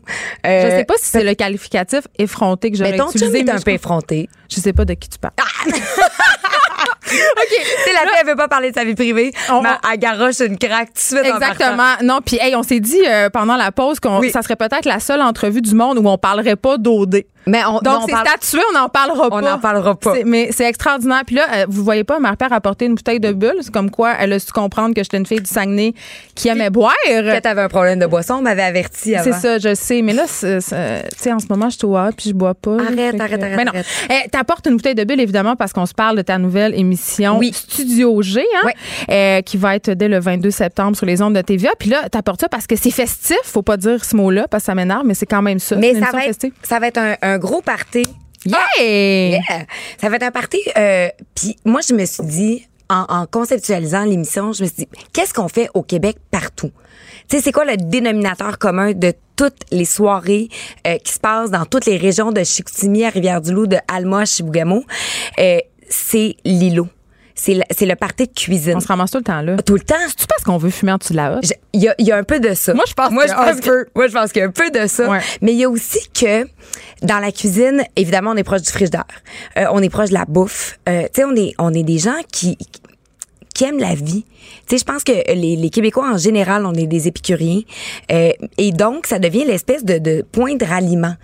Fait que l'îlot devient aussi le, le, le catalyseur des histoires drôles, des histoires touchantes, du vin triste, euh, de, de, d'un peu tout ça. Puis même si le salon puis tout le reste, Hey. c'est super beau. La cuisine mesure un mètre par un mètre puis on se ramasse 35 dedans. T'as beau avoir le plus beau mobilier, ma belle chum, c'est sûr qu'on est dans la vrai? cuisine, dans ta cuisine de, de 4 pieds par 4 pieds. C'est officiel.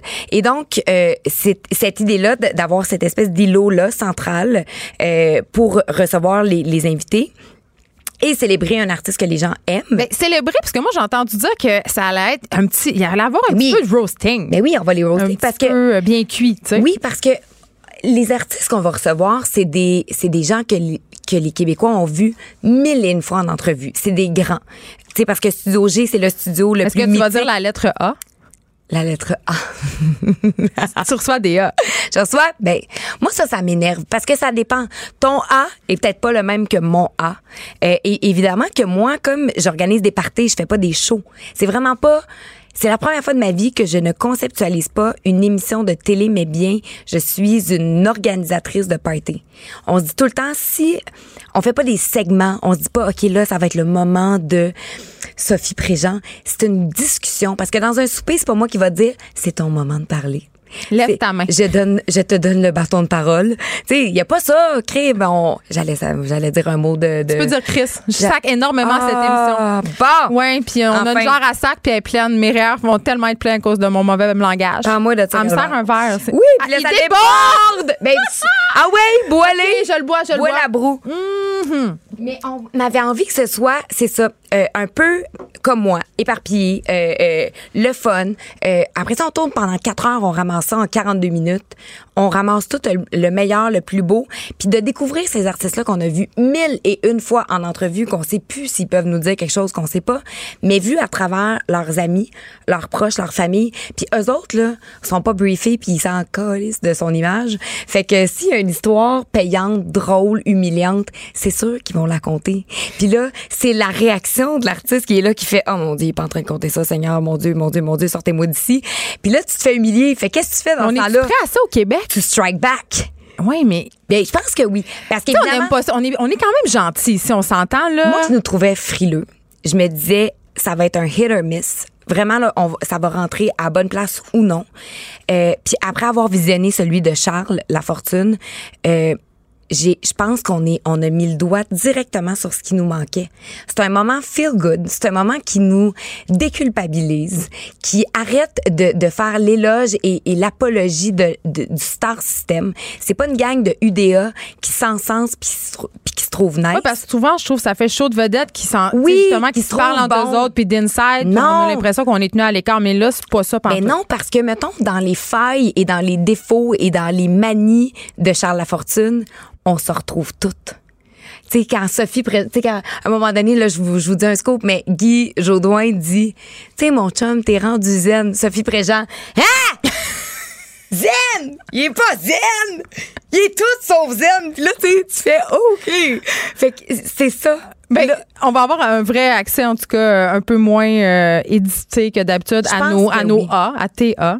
Ben, je- ben puis des A. C'est parce que moi, j'avais le goût d'organiser des affaires pour du monde que j'aime profondément. C'est une saison 1. Ça me prenait un espèce de rapport de complicité, de... de... Tu sais, mettons, hier, là, j'ai reçu... Ah, je peux pas le dire. Ah, ben là, tu vas le dire. Non, je peux pas. Mais, Un mais, non, mais un ok, ben, indice. Gabin, je vais dire une légende de l'humour. Ah. Mais, mais que moi, je connais pas beaucoup. Mais en Fait que même temps... Yvon Deschamps. Non, non. C'est pas seule. Yvon. Mais non, il y en a d'autres. On, on a des grands. Attends un peu. Puis Elle là, a fait un petit sourire en coin. Non, non, même pas. Non, on laissait Elle Martin. boit son verre. Non, non, je me, fais- je me verse un verre. Non, mais euh, c'est parce que cet artiste-là, on a l'impression qu'on est toute son amie. Fait que moi, ça, ça me donne envie d'y faire, tu sais, de- de- de- d'y organiser une soirée, puis d'être avec lui, puis d'être festif, puis d'en, apprendre plus sur lui. Fait que je pense qu'on on, on- on va avoir bien du fun ensemble. En tout cas. Ça a l'air euh, bien le fun, cette émission-là. Moi, euh, en tant, que, en tant que fille avide de, de la vie des artistes, je dis, moi, j'ai un plaisir coupable. Je lis tout ça, je regarde tout ça, j'adore ça. Fait que c'est clair que je vais être à l'écoute. Mais là, je veux qu'on se parle un peu de toi. Pas quoi? Ben parce que c'est intéressant. je veux qu'on se parle euh, de, de l'ère des influenceurs, OK? Parce que j'en parle souvent à l'émission, les influenceurs souvent sont critiqués parce qu'ils s'associent à des marques. Et là, t'es en train de dire que moi, je suis une influenceur? J'ai jamais dit ça de ma vie. Parfait, parce que j'en suis pas une. Ben, j'ai pas dit ça. pas parce que tout le monde se coupe les cheveux comme moi que je suis une influenceur. Attends, on va en parler de tes cheveux. Oh là là. Mais je veux dire, toi, t'hésites pas à t'associer à des marques. Tu as fait des partenariats avec Revlon, Blush Lingerie, Bon Look. Moi, je trouve que ça fait du bien de voir une fille ambitieuse qui a pas peur, justement, de faire des associations, qui a pas peur de parler d'argent. Hey. Mais moi, euh, la seule règle que j'ai, là, c'est de ne jamais me prostituer. Ben, définir prostituée ben, euh, check, ben, par rapport à ce qu'on se dit. Là. Mettons, je vais, je vais te donner un exemple. On dit non à 80 des, des, des collaborations qu'on se fait proposer parce Mm. que j'ai pas d'attachement euh, émotif. Puis des fois, là, c'est des gros montants. Mais en ce moment, puis là, je vais toucher du bois parce que ça c'est pas éternel, puis je serai pas toujours dans cette position-là. Mais là, je peux me permettre de refuser des montants euh, qui sont quand même... Mettons, là, on jase. Non, mais tu sais, je, ben, je vais dire un chiffre parce que des fois, je disais à papa, mon père, tu sais, mes parents sont salariés, ma mère a été professeure toute sa vie, mon papa, il conduit des autobus. Oui, ça a l'air énormément d'argent pour eux, là, c'est ça. Puis là, des fois, je dis, mettons, j'ai refusé euh, 35 000 Puis là, mon père, il dit, Marie. C'est presque le C'est salaire quasiment moyen. mon salaire, Ouais. tu sais. Puis t'as dit non à ça. Mais je dis oui parce que j'y crois pas. Parce que c'est pas une marque que je peux endosser que je, je- c'est Puis là récemment, tu sais, j'ai fait un truc avec Joe Fresh. Puis Joe Fresh là, moi ma belle-sœur euh, Carla, la, la, la sœur de Brandon, elle, c'est une mom. Elle a fait son épicerie chez Loblaws. Puis Joe Fresh, c'est là qu'elle magasine. Moi aussi. Parce que, ben oui. Trois enfants, pas le choix. Puis moi, là, c'est... euh, parce que à London, le Loblaws est à côté de la maison. Moi, je me suis acheté des cachemires, OK? Des petits cachemires. Que habituellement, là, chez Club Monaco, tu payes ça 350 pièces deux, deux fois, tu le mets, il est tout bouluché. Mes cachemires Joe Fresh, là, ils sont impeccables. De la misère à te croire. Je, je, je sa tête de mon père et ma mère. Là. Parce que moi, j'en ai du Joe Fresh, mais ça, ça boulouche quand même pas mal. Les cachemires? Je sais pas. T'as pas acheté mêmes que moi. Bon, ben, Parce je que moi, quand mon agent directement après l'émission, m'acheter un cachemire Joe Fresh. quand mon agent m'a appelé, il m'a dit Joe Fresh, j'ai dit, c'est quoi, je vais dire oui parce que j'en ai dans mon garde-robe. Si j'en avais pas eu, puis qu'il avait fallu que je m'invente une histoire, je l'aurais pas faite. Puis c'est pas pour l'argent, c'est juste vraiment que je trouve que c'est quelque chose qui est pratique pour la mère, puis la, la, la fille qui, qui a de la broue dans le toupette. T'arrives là, y a- tu, tu fais ton épicerie, tu ramasses euh, tes fruits et légumes, puis euh, ton ta, ta pizza congelée, puis en même temps une petite paire de jeans sur le side, puis un, Ça un- fait vraiment grimper ma facture souvent. oui, mais en même temps, dans le ça t'évite d'aller courir au centre-ville. Puis là, tu t'es acheté un petit morceau de linge, puis ça fait dans la semaine que tu te trouves plus cute. Euh, Tu parles beaucoup de tes parents, puis je t'ai déjà entendu dire en entrevue en parlant de ta mère. Que je me euh, fais honte. ben ça, on partage. Ma mère aussi a dit tout le temps ça. Ça, Je pense que c'est bon signe. Mais je t'ai déjà entendu dire à propos de ta mère qu'elle disait souvent à la blague quand tu étais plus jeune qu'il fallait que tu fasses de quoi avec ta belle face. Je sais pas si tu te rappelles, tu dit ça. Euh, Puis tu sais, t'es considérée, on va pas se faire de cachette comme une des plus belles filles au Québec. Est-ce que tu as peur de la perdre, ta beauté? Ben non. Ben non. Parce que la beauté, ça évolue, puis la beauté, c'est dans le regard de qui? Tu sais, c'est dans le regard. Moi, je trouve que la, la vraie beauté, là, c'est, mettons, quand je suis avec mes parents, tu sais, de, de- qu'on- on, s'en parle souvent, mais puis que je vois dans leurs yeux qu'ils sont fiers, mes, mes amis de filles, tu sais, que j'aime profondément, qui me trouvent belle, pas belle physiquement, mais qui Mais aiment la belle femme. physiquement quand même. Oui, mais parce que- Sors-moi oui. pas la beauté, c'est à l'intérieur, s'il Ben, vous plaît. Là. Non, mais ça, c'est de la petite bullshit, on l'a entendu mille fois. Merci. Sauf que je sais que mes amis me trouvent belle physiquement. Mais après ça, ça, c'est une affaire qui va faner, tu sais, qui va, qui va, sais, s'estomper. Mais tu un moment ça poche de, de dire qu'on trouve que les femmes plus vieilles sont justement Mais non, parce que moi, là, mettons, je peux te nommer Isabelle Richer, je peux te nommer Céline Bonnier, je peux te nommer Élise Guilbeault, euh, euh, mon Dieu, Lara Fabian. Des filles, là, qui sont dans la quarantaine, cinquantaine, euh, qui sont belles, là, mais belles sans bon sens, là. Fait que c'est pas vrai que la beauté, ce n'est que dans la vingtaine et dans la trentaine. Je pense que, je pense que ce qui est fou, c'est de penser qu'on n'a pas le droit de s'aider un petit peu. Ah, ben c'est ça, parce que là, toi, t'en parles ouvertement Non, de mais sens injections où- de botox, Non, mais- du filler d'en face. Mais, moi aussi. Mais, pas je- du filler. Moi, j'en fais pas des fillers. Mais, mais de faire du laser une fois de temps en temps. Ouais. De, de se faire un facial une, une fois par saison. Mais tu trouves pas qu'il y a une hypocrisie dans le milieu artistique? On le sait, on en, on en fait toutes les deux parties. Il y a beaucoup de personnes qui font des interventions, qui se font du botox puis qui veulent pas le dire. Pourquoi toi, t'as décidé d'être non, mais ça leur appartient. Moi, je m'en fous. Ça, je veux dire, je fais ma, je fais ma, ma, ma ride de lion, là, tu sais, qui, en anglais, ils appellent ça de bitch wrinkle. Mais moi, je fais ça parce que je dors en colère. Tu veux dire les sourcils froncés? Je dors en fronçant. La gladelle. La gladelle. Ça, c'est la première injection que tout le monde se fait faire. Je juste le dire. non, mais tu sais, moi, je me dis, je sais, je l'ai, ben, je- moi, je le fais une fois par année parce que je veux que ça bouge puis parce que je veux pas avoir l'air. Euh, Préembaumé à l'avance. Stiff de la face. Mais, mais ça, c'est du. C'est, c'est de la prévention. Puis après ça, ça m'appartient. Si j'ai le goût de le faire, je le fais. Puis ça, c'est pas de tes affaires. Mais Euh, ça a l'air d'être des affaires de bien du monde parce que là, tu t'es coupé les cheveux puis ça a fait un scandale national. Ouais. T'es moins féminine, je- Tu trouves? Non, je trouve pas, mais il y a des Non, gars, mais il y a non, des le- y a non, des gars le- qui ont dit ça sur Internet, je l'ai lu. Ouais, mais ça, ça m'appartient pas non plus. Ça te dérange pas? Mais tu lis non. jamais ça? puis- Non, mais j'y lis. Il y en a, tu sais, des fois, j'en lis, mettons, je vais voir, tu sais, des commentaires. Euh, euh, Il y a une portion de moi qui fait, mon Dieu, que vous êtes arriéré. euh, tu sais, parce que ça n'a pas de sens, là. Je veux dire, une fille peut être aussi féminine, les cheveux rasés. Mon Dieu, rappelons-nous de Natalie Portman quand elle s'est rasée la tête. À quel point elle était de Sinead O'Connor, de, de Demi Moore. Tu sais, je veux dire, une, une femme, la féminité ne réside pas dans le cheveu. Seigneur, si c'est ça, quelle société de misogyne sommes-nous? Euh, tu sais, je pense qu'il faut qu'on fasse attention à ce qu'on dit. Il faut peser nos mots aussi. Je pense qu'une femme est belle pour mille et une raisons. Euh, Puis moi, j'ai à 33 ans, j'ai le goût de dire que je me trouve belle, mais pas belle juste physiquement parce que ça, ce serait triste. Mais c'est correct aussi, de, on a le droit Oui, de le il y dire. a des journées que je me trouve nice, puis il y a des journées que je me trouve comme de la merde. Mais, mais ça, on est toutes de même. On est hormonal, puis on est un être humain. Mais, mais je te dirais que l'humain que je suis, là, aujourd'hui, je suis en paix avec ça. Tu as fait une entrevue avec Marc Cassivi et euh, j'avais beaucoup aimé cette entrevue-là parce qu'à la fin, tu avais dit euh, que tu étais un peu écœuré qu'on pense que les belles filles sont automatiquement niaiseuses. Ben, t'en es une, fait que ça doit taper ses nerfs aussi. Ça me. C'est pour ça que j'avais aimé ça. Ben oui. non, mais pour vrai, sens-tu que tu as quelque chose de plus à prouver parce que tu es belle? Ben, je te renvoie la question. Ben, souvent que ça m'est arrivé que oui. J'ai l'impression qu'il faut qu'on travaille un peu plus fort. Puis là, on a de l'air de deux belles filles qui, qui, qui s'écoutent Non, parler. parce que c'est mal de se trouver belle, ça aussi. Oui, faut c'est pas, ça. euh, Non, non. Mais, non, ça, mais sans faire- joke, ça, le, faire de l'argent, puis parler d'argent, puis plein d'affaires. C'est ça, on n'a pas droit, mais, le cliché de la belle fille niaiseuse, quand même, et là, est encore là. Puis même si tu réussis vraiment bien, si Ouais. tu as prouvé ta valeur comme animatrice, je pense que maintenant, on peut le dire, là, ça va, là. Tu plus besoin de. Mais il y en a encore plein qui trouvent que je suis niaiseuse, puis que je parle mal, puis que en même temps, moi, j'ai pas le goût de me dénaturer. C'est sûr que quand tu fais de la télé, faut que tu augmentes ton niveau de langage, puis que, que Vraiment? Ben, ben je sais, mais, mais pour moi, parce que j'ai envie d'évoluer en tant qu'humain, j'ai pas le goût de, de juste tu sais, la façon que je m'exprime avec mes amis puis dans, dans ma vie personnelle, ça c'est une chose. En ce moment, je trouve qu'on s'exprime bien toutes les deux puis que les gens On pourrait vraiment plus sacrer. Ben oui, non mais ou juste parler Ouais. dans un dans un dans un jargon québécois euh, qui nous appartient, qui est euh, qui qui fait partie aussi de nos mœurs, des régions. Euh, tu sais, moi j'ai pas honte de ça. Quand je vais à Ponégamouk là, voir ma famille, j'ai pas honte. Je trouve que c'est musical, je trouve que c'est coloré, je trouve que, que ça a de la personnalité. Après ça, les gens ont le droit de juger. Les gens vont toujours juger. Fait que là, t'as deux choix. Ou tu vis pour eux, euh, puis t'es malheureux, ou tu vis pour toi, puis tu te sens tu te sens en paix avec ce que tu vis, puis avec ce que tu prônes, puis avec la façon dont tu fais les choses.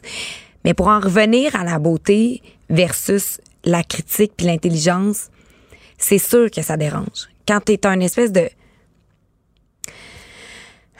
Faut que je, faut que je le dise comme du monde. Quand t'es une fille, que t'as de l'ambition, première chose qui dérange beaucoup. Quand t'es intelligente, que, quand t'as une opinion, puis en plus quand t'as une grand gueule. Ça, là, c'est toutes des, des, des affaires qui, qui choquent, qui vont aller déranger les gens, euh, qui vont confronter aussi beaucoup les gens par rapport à eux-mêmes. Euh, je pense qu'il y en a beaucoup qui aimeraient que quand t'es belle, tu sois aussi niaiseuse.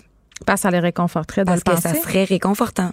Hmm. Mais après ça, ces gens-là, euh, je trouve ça malheureux parce que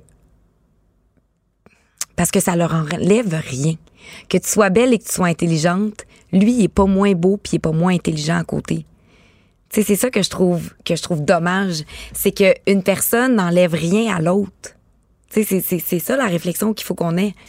Oui, mais en même temps, euh, c'est intéressant ce que tu dis. Je veux qu'on se parle du milieu de la télé qui est quand même très compétitif, on, on va se le dire. On entend souvent parler euh, de la compétition en télé, de la compétition entre les femmes.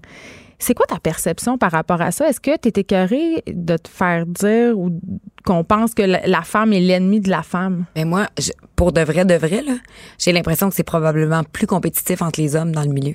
Ouais. Moi, le mettons, avec les filles, puis là, je peux t'en nommer plein, là. C'est en partant de France Baudouin, qui, est la leader féministe, qui encourage, qui supporte, qui, qui est une queen. Fait que France. Après ça, à Véro Cloutier, qu'au Galartiste, c'est la première à me texter pour me dire T'as fait une belle job, bravo. Euh, en passant par Annie Soleil Proto, à, à Anouk Meunier, à euh, euh, la petite Sabrina Cournoyer qui est à Salut Bonjour. Euh, tu je croise du monde tout le temps. Julie Bélanger, mon Dieu, Julie, tu sais, qui est géniale. Moi, là, à toutes les fois que je croise des filles, je la sens pas la compétition et au contraire, on est les premières à se texter pour s'envoyer des messages, pour se dire bravo, Julie Saint-Pierre qui est à radio. À toutes les fois qu'on se voit, euh, Marie-Ève Janvier qui a gagné son Gémeaux en fin de semaine, j'avais les yeux pleins d'eau, j'étais tellement contente pour elle. J'ai l'impression que les femmes, on est en train de, de vouloir faire changer les choses et tranquillement de euh, faire revirer la vapeur. De dire, on a souvent été vus comme des filles mesquines, bitchy, qui essaient de se planter l'une et l'autre pour prendre la job de l'autre. En ce moment, là, je te le dis, moi, ce que je vis, puis peut-être que je vis dans un monde parallèle. Valérie Chevalier, que j'ai vu la semaine passée, que je trouve géniale, brillante, intelligente, qui écrit, qui anime, qui fait plein d'affaires. Moi, j'ai un respect infini pour toutes les filles qui, qui décident de s'exposer, qui font ce métier-là, euh, à tort et à travers, puis qui, qui, qui, qui encaissent des, des critiques épouvantables que des hommes ne prendraient jamais. Je pense qu'on a tous décidé de se serrer les coudes puis de faire qu'ils mangent tout de la merde. Mère-Pierre Morin, merci.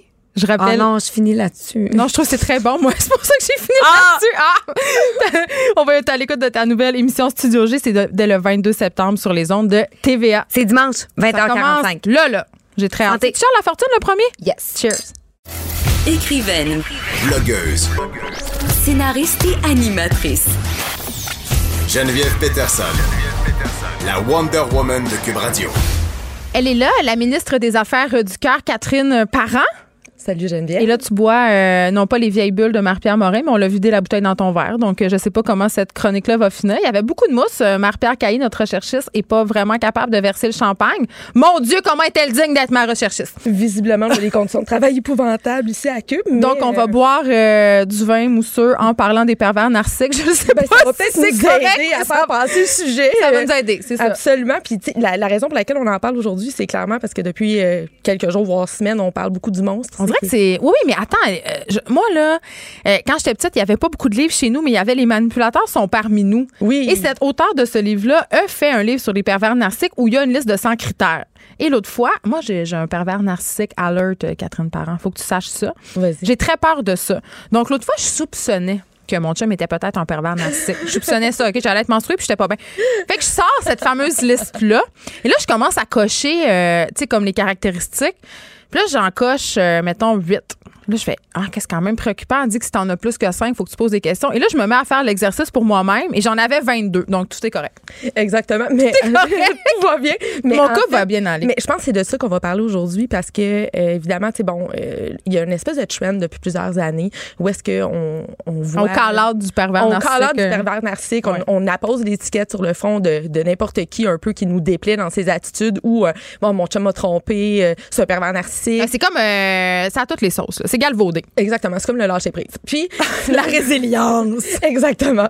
Et donc euh, évidemment, ces temps-ci, on, en parle de plus en plus avec l'avènement bon de, de la, de la série Le Monstre euh, de, de notre chère Ingrid Falaise que nous aimons tous au Québec, puis qui est carrément euh, une super belle dénonciation de la violence conjugale. Mais euh, moi, et ça n'a rien à voir avec Le Monstre, là, je critique aucunement. J'adore, j'adore l'œuvre d'Ingrid. Mais ça a quand même contribué à augmenter la psychose collective sur le pervers narcissique. Ben, je pense qu'elle était déjà latente. Ouais. OK? Puis, euh, je pense que c'est important de, de remettre les choses en perspective. Oui, c'est ça, parce que tout le monde qui, qui a des, qui a des comportements. Parce que tu peux être narcissique sans être pervers. Tu sais, c'est ça, là. À un moment donné, il faut démêler un peu tout ça, là. Absolument. Puis la première chose que je veux dire avant qu'on commence à rentrer là, dans le fond du sujet, c'est que moi, là, je suis pas psychologue. Puis qu'à Ah la, à la fin de notre chronique, il faut que, il faut que personne, mais que personne diagnostique qui que ce soit suite à notre chronique. Mais c'est tout le temps ça qu'on va. C'est ça qu'on va faire de toute façon, puis tu le sais très bien. Donc, Bon, vas-y donc. Fait que on y va. Fait que dans, dans le fond, euh, tu l'as très bien dit, OK? Tu peux être narcissique sans être pervers. En fait, moi, je pense que euh, ce qui- ce qu'il faut savoir, c'est qu'un homme violent n'est pas nécessairement un pervers narcissique. Déjà là, en partant, c'est très, très important comme nuance. Absolument. Par contre, le pervers narcissique, lui, c'est un homme violent ou une femme violente, parce qu'il y en a. Oui, c'est ça, parce que là, je veux qu'on fasse attention, parce que je, je veux tellement pas à cette émission-là que les gars qui nous écoutent pensent qu'on est tout le temps en train de dire les gars, les gars, les gars. Il y a des femmes qui sont vraiment toxiques, il y a des femmes qui sont vraiment perverses, narcissiques. Puis j'ai pas, de- j'ai pas de statistiques, mais j'aurais tendance à penser que euh, c'est égal. En fait, il y, a des, il y a- bon, il y a des recherches qui disent que oui. Il y en a d'autres qui disent que c'est une tendance plus masculine. Mais est-ce qu'on va avoir la vraie Je réponse aujourd'hui? Je ne pense pas. Puis je pense que l'important de nous, ce qu'on voulait faire pour peut-être amoindrir la psychose populaire On se calme envers la chose, c'est vraiment d'être capable de, de démystifier un peu c'est quoi la, la différence entre peut-être un vrai pervers narcissique, d'un narcissique, Quelqu'un qui a des traits. Quelqu'un qui a des traits, effectivement. Puis moi, en fait, ce que, ce que je trouve super intéressant, c'est que. Ah, je sais pas si tu as regardé Le Monstre, Megan. Moi, je l'ai regardé. Il y a J'ai lu aussi le livre. il y a- ouais, moi aussi. Puis il y a, il y a- il y a un, en fait un extrait où est-ce qu'on on voit notre, notre fabuleuse Marie-Thérèse Fortin qu'on aime. Qui est psychologue qui dit au début de chaque histoire de violence, il y a une histoire d'amour. Absolument. Ça m'a tellement marqué. Ben, parce que souvent, euh, dans le cycle de la violence conjugale, les gens qui sont à l'extérieur ne comprennent pas qu'est-ce que la personne fait là. Ils comprennent pas pourquoi qu'elle endure ça, puis ils comprennent pas pourquoi qu'elle n'est pas partie avant. Puis, euh, ben en fait, moi, je vais vous l'expliquer. Vas-y. dans, dans le contexte de la perversion narcissique. En fait, ce qu'il faut retenir, en fait, de- de- de- en fait, premièrement, c'est un trouble de la personnalité. OK? C'est une condition psychologique. Et ce qu'il faut retenir, c'est le mot pervers. OK? On peut être narcissique sans être pervers. Le pervers prend plaisir à détruire l'autre. Est-ce que c'est conscient? Moi, c'est toujours ça que je me suis demandé. Je pense que les pervers narcissiques, ils agissent de façon inconsciente. Ils s'en rendent pas compte qu'ils sont de même. Moi, je pense que c'est leur structure interne. C'est ça. Qui, est- qui est faite comme ça. Sans doute que c'est des gens euh, qui, tu sais, cliniquement là, parlant, là, je, je suis pas clinicienne, mon chum l'est, pas moi. Hey, on va l'appeler. Il est au bout du fil. il, il est là au bord de L'homme asiatique, dont on a déjà parlé du pénis lors de ta première chronique. Absolument. Puis il doit, il doit être crampé en écoutant. Mais en fait, cliniquement parlant. Non, il y a juste Mario Dumont qui est dans la vitrine puis qui se demande si. Est-ce que. Je me demande si Mario Dumont est un pervers narcissique. Faudrait, faudrait lui demander. En tout cas, il va écouter puis on va voir euh, qu'est-ce qu'il nous dit après. On va voir s'il va faire des crochets euh, dans, ça, dans sur notre le liste. test. En fait, c'est que premièrement, un pervers narcissique, c'est tout d'abord un séducteur. OK? C'est quelqu'un que tu vas rencontrer puis qui va te dire absolument tout ce que tu as besoin d'entendre parce qu'il va Donc, avoir- 95% des hommes. Mais attends, lui, c'est parce qu'il a le but de te ficeler. Lui, Oh, OK. Exactement. Lui, il a le but de te contrôler. Puis c'est pas de, de- de dire tout ce que tu vas entendre, genre t'es la plus belle, t'es la plus fine, t'es la femme de ma vie. C'est qu'il va aller trouver tes failles, puis il va aller les, les remplir verbalement. Ça, c'est le fun. Parce qu'au début, ben là, tu, Ouais. te sens, tu te sens avec un super-héros, tu te sens avec un, un prince charmant, tu te sens avec quelqu'un qui, enfin, est là pour toi. Parce que souvent, le pervers narcissique va choisir une personne qui est en état de fragilité. Fait que quand t'es fragile, t'es plus susceptible de, de, de te faire avoir un peu dans les filets. Mais ça ne veut pas dire que tu n'es pas une personne intelligente et rayonnante parce que généralement, c'est ce qu'ils préfèrent. Hein? Les, les, les femmes ou les hommes qui sont rayonnants, qui, qui, qui aiment la vie, qui ont le bonheur facile, ça, ça attire beaucoup, beaucoup le, le pervers narcissique parce que lui, c'est comme un vampire du bonheur. Là, là. Fait que ça touche pas juste les personnes faibles au sens euh, un peu stéréotypé qu'on pourrait, on pourrait dire. Tu sais, ça peut être quelqu'un Ah, juste ça peut être une femme de caractère. On le voit bien dans le monstre par ailleurs que c'est une fille qui est ambitieuse, qui veut avoir une carrière. Donc, ça, c'est un préjugé. Absolument. Puis en même temps, ben, tu sais, c'est peut-être juste une personne qui est d'une mauvaise passe, tu sais, qui, Mhm. qui, qui a dû perdre son emploi ou qui a vécu quelque chose dans sa famille, qui fait en sorte que, oups, elle est fragilisée dans, dans sa structure. Puis là, ben, lui, il va arriver, puis il va passer pour, euh, justement, euh, bon, le, le super-héros qui, qui est la ressource, qui est la personne pour elle ou lui. Là, là je vais parler au elle, là, parce que sinon, je vais passer mon temps à faire... Non, mais on, on l'a statué déjà, là, que Voilà. c'est pas juste une affaire de gars. Là. Exact. Puis, ce qu'il faut savoir, c'est que dans, dans son rôle de séducteur, c'est qu'il le fait pour instrumentaliser les gens. Parce que le pervers narcissique, en relation, et pas juste en relation amoureuse, en relation. Dans toutes ses point, relations. Il l'instrumentalise. Il est pas là avec des émotions sincères. Il est là parce que tu lui sers à quelque chose. Il est là par intérêt. À se valoriser. Principalement, et à se remplir. Parce que un pervers narcissique a ce qu'on appelle la faille narcissique. Non, c'est un grand trou béant qui ne se remplira jamais. Exactement, et se remplit que, euh, en fait, de la Que reconnaissance autres, et de- exactement et du contrôle qu'il exerce sur les autres personnes.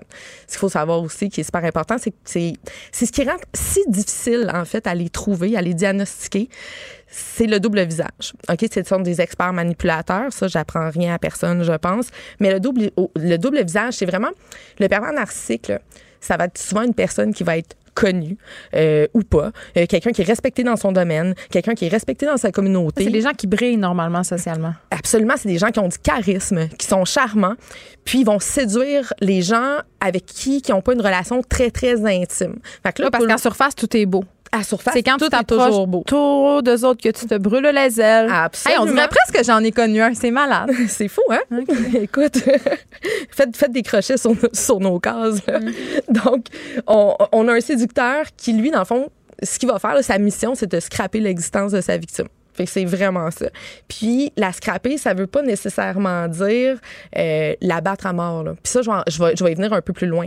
Puis ce qui est le pire dans tout ça, en fait, pour une personne qui, subit ça, cette violence-là, parce que c'est une, violence extrême, la violence psychologique. C'est la plus pernicieuse, en fait. C'est celle qu'on détecte le moins facilement, c'est que la personne va passer pour une folle. Euh, c'est qu'elle va, bon, évidemment, elle va développer de l'anxiété. Elle va développer euh, peut-être même des symptômes dépressifs. Elle va développer tout plein de choses qui vont, qui va faire en sorte que l'entourage extérieur a l'air, ils vont poser un regard sur elle comme si c'était elle la personne qui se désorganisait, tandis que l'autre, à la face du monde, il est calme, il est logique, toujours. Il excuse tous ses comportements par la logique. Euh, il, est vraiment là, lui, il comprend pas ce qu'elle a, là, sa, femme, là, tu. Il comprend pas, là, pauvre elle, a de la misère avec ses émotions. Puis, souvent, il va dire ben, qu'elle est hystérique. OK? Le mot hystérique, le mot folle, c'est des mots qui reviennent souvent, souvent dans la bouche des euh, manipulateurs pervers narcissiques. Pourquoi? Parce qu'il isole sa victime en faisant ça. Donc, tu sais, tantôt, je te parlais de l'utilisation de la violence. Euh, ce qu'il faut savoir, c'est que la, la victime du pervers narcissique, là, elle va vivre vraiment au quotidien de la persécution, de l'humiliation, de l'intimidation. En fait, c'est de la violence psychologique en continu. sais. Puis, ça, ça se fait aussi un peu à l'extérieur. Oui, c'est qu'ils t'isolent. Mais est-ce qu'on peut se sortir d'une relation comme ça? Moi, c'est ma question. Ben écoute, oui. Oui, on peut. Euh, le problème, c'est quand tu te réveilles, je pense que tu te retrouves ficelé. Et là, tu te débats. Et isolé. Et isolé. Je pense qu'il y a plein de ressources, d'ailleurs, je vais en donner. Euh, évidemment, euh, SOS Violence Conjugale. Il y a des intervenants qui sont vraiment spécialisés pour la violence euh, psychologique. Il y a un, il y a un nouvel organisme aussi qui s'appelle Ma Vie. euh, qui est dédié euh, aux victimes de, de pervers narcissiques. Et euh, évidemment, ben, votre entourage. OK, il faut en parler. Oui, sauf que souvent, des fois, l'entourage, justement, comme tu l'expliquais, a de la misère à croire la personne parce que c'est tellement illogique. Oui, mais tu as tout le temps l'ami. Oui, tu as l'ami qui l'avait vu venir. Tu as tout le temps l'ami qui, elle, elle, elle va dire oui, oui, puis je vais te sortir de là. Puis franchement, euh, tu me poses la question, est-ce qu'on peut s'en sortir? Très difficilement. OK, c'est plate, je fais un constat un peu négatif. Mais il faut juste savoir une chose, c'est que quand la victime décide de fuir, OK? Ouais. euh, il faut pas qu'elle fasse confiance à l'entourage du pervers. Mais lui, là, il va développer des symptômes paranoïaques parce que sa structure interne va se défaire. C'est-à-dire que son omnipotence, son narcissisme va s'éteindre. Il va rester que le pervers. Puis ce qui va arriver, c'est qu'il va vouloir punir.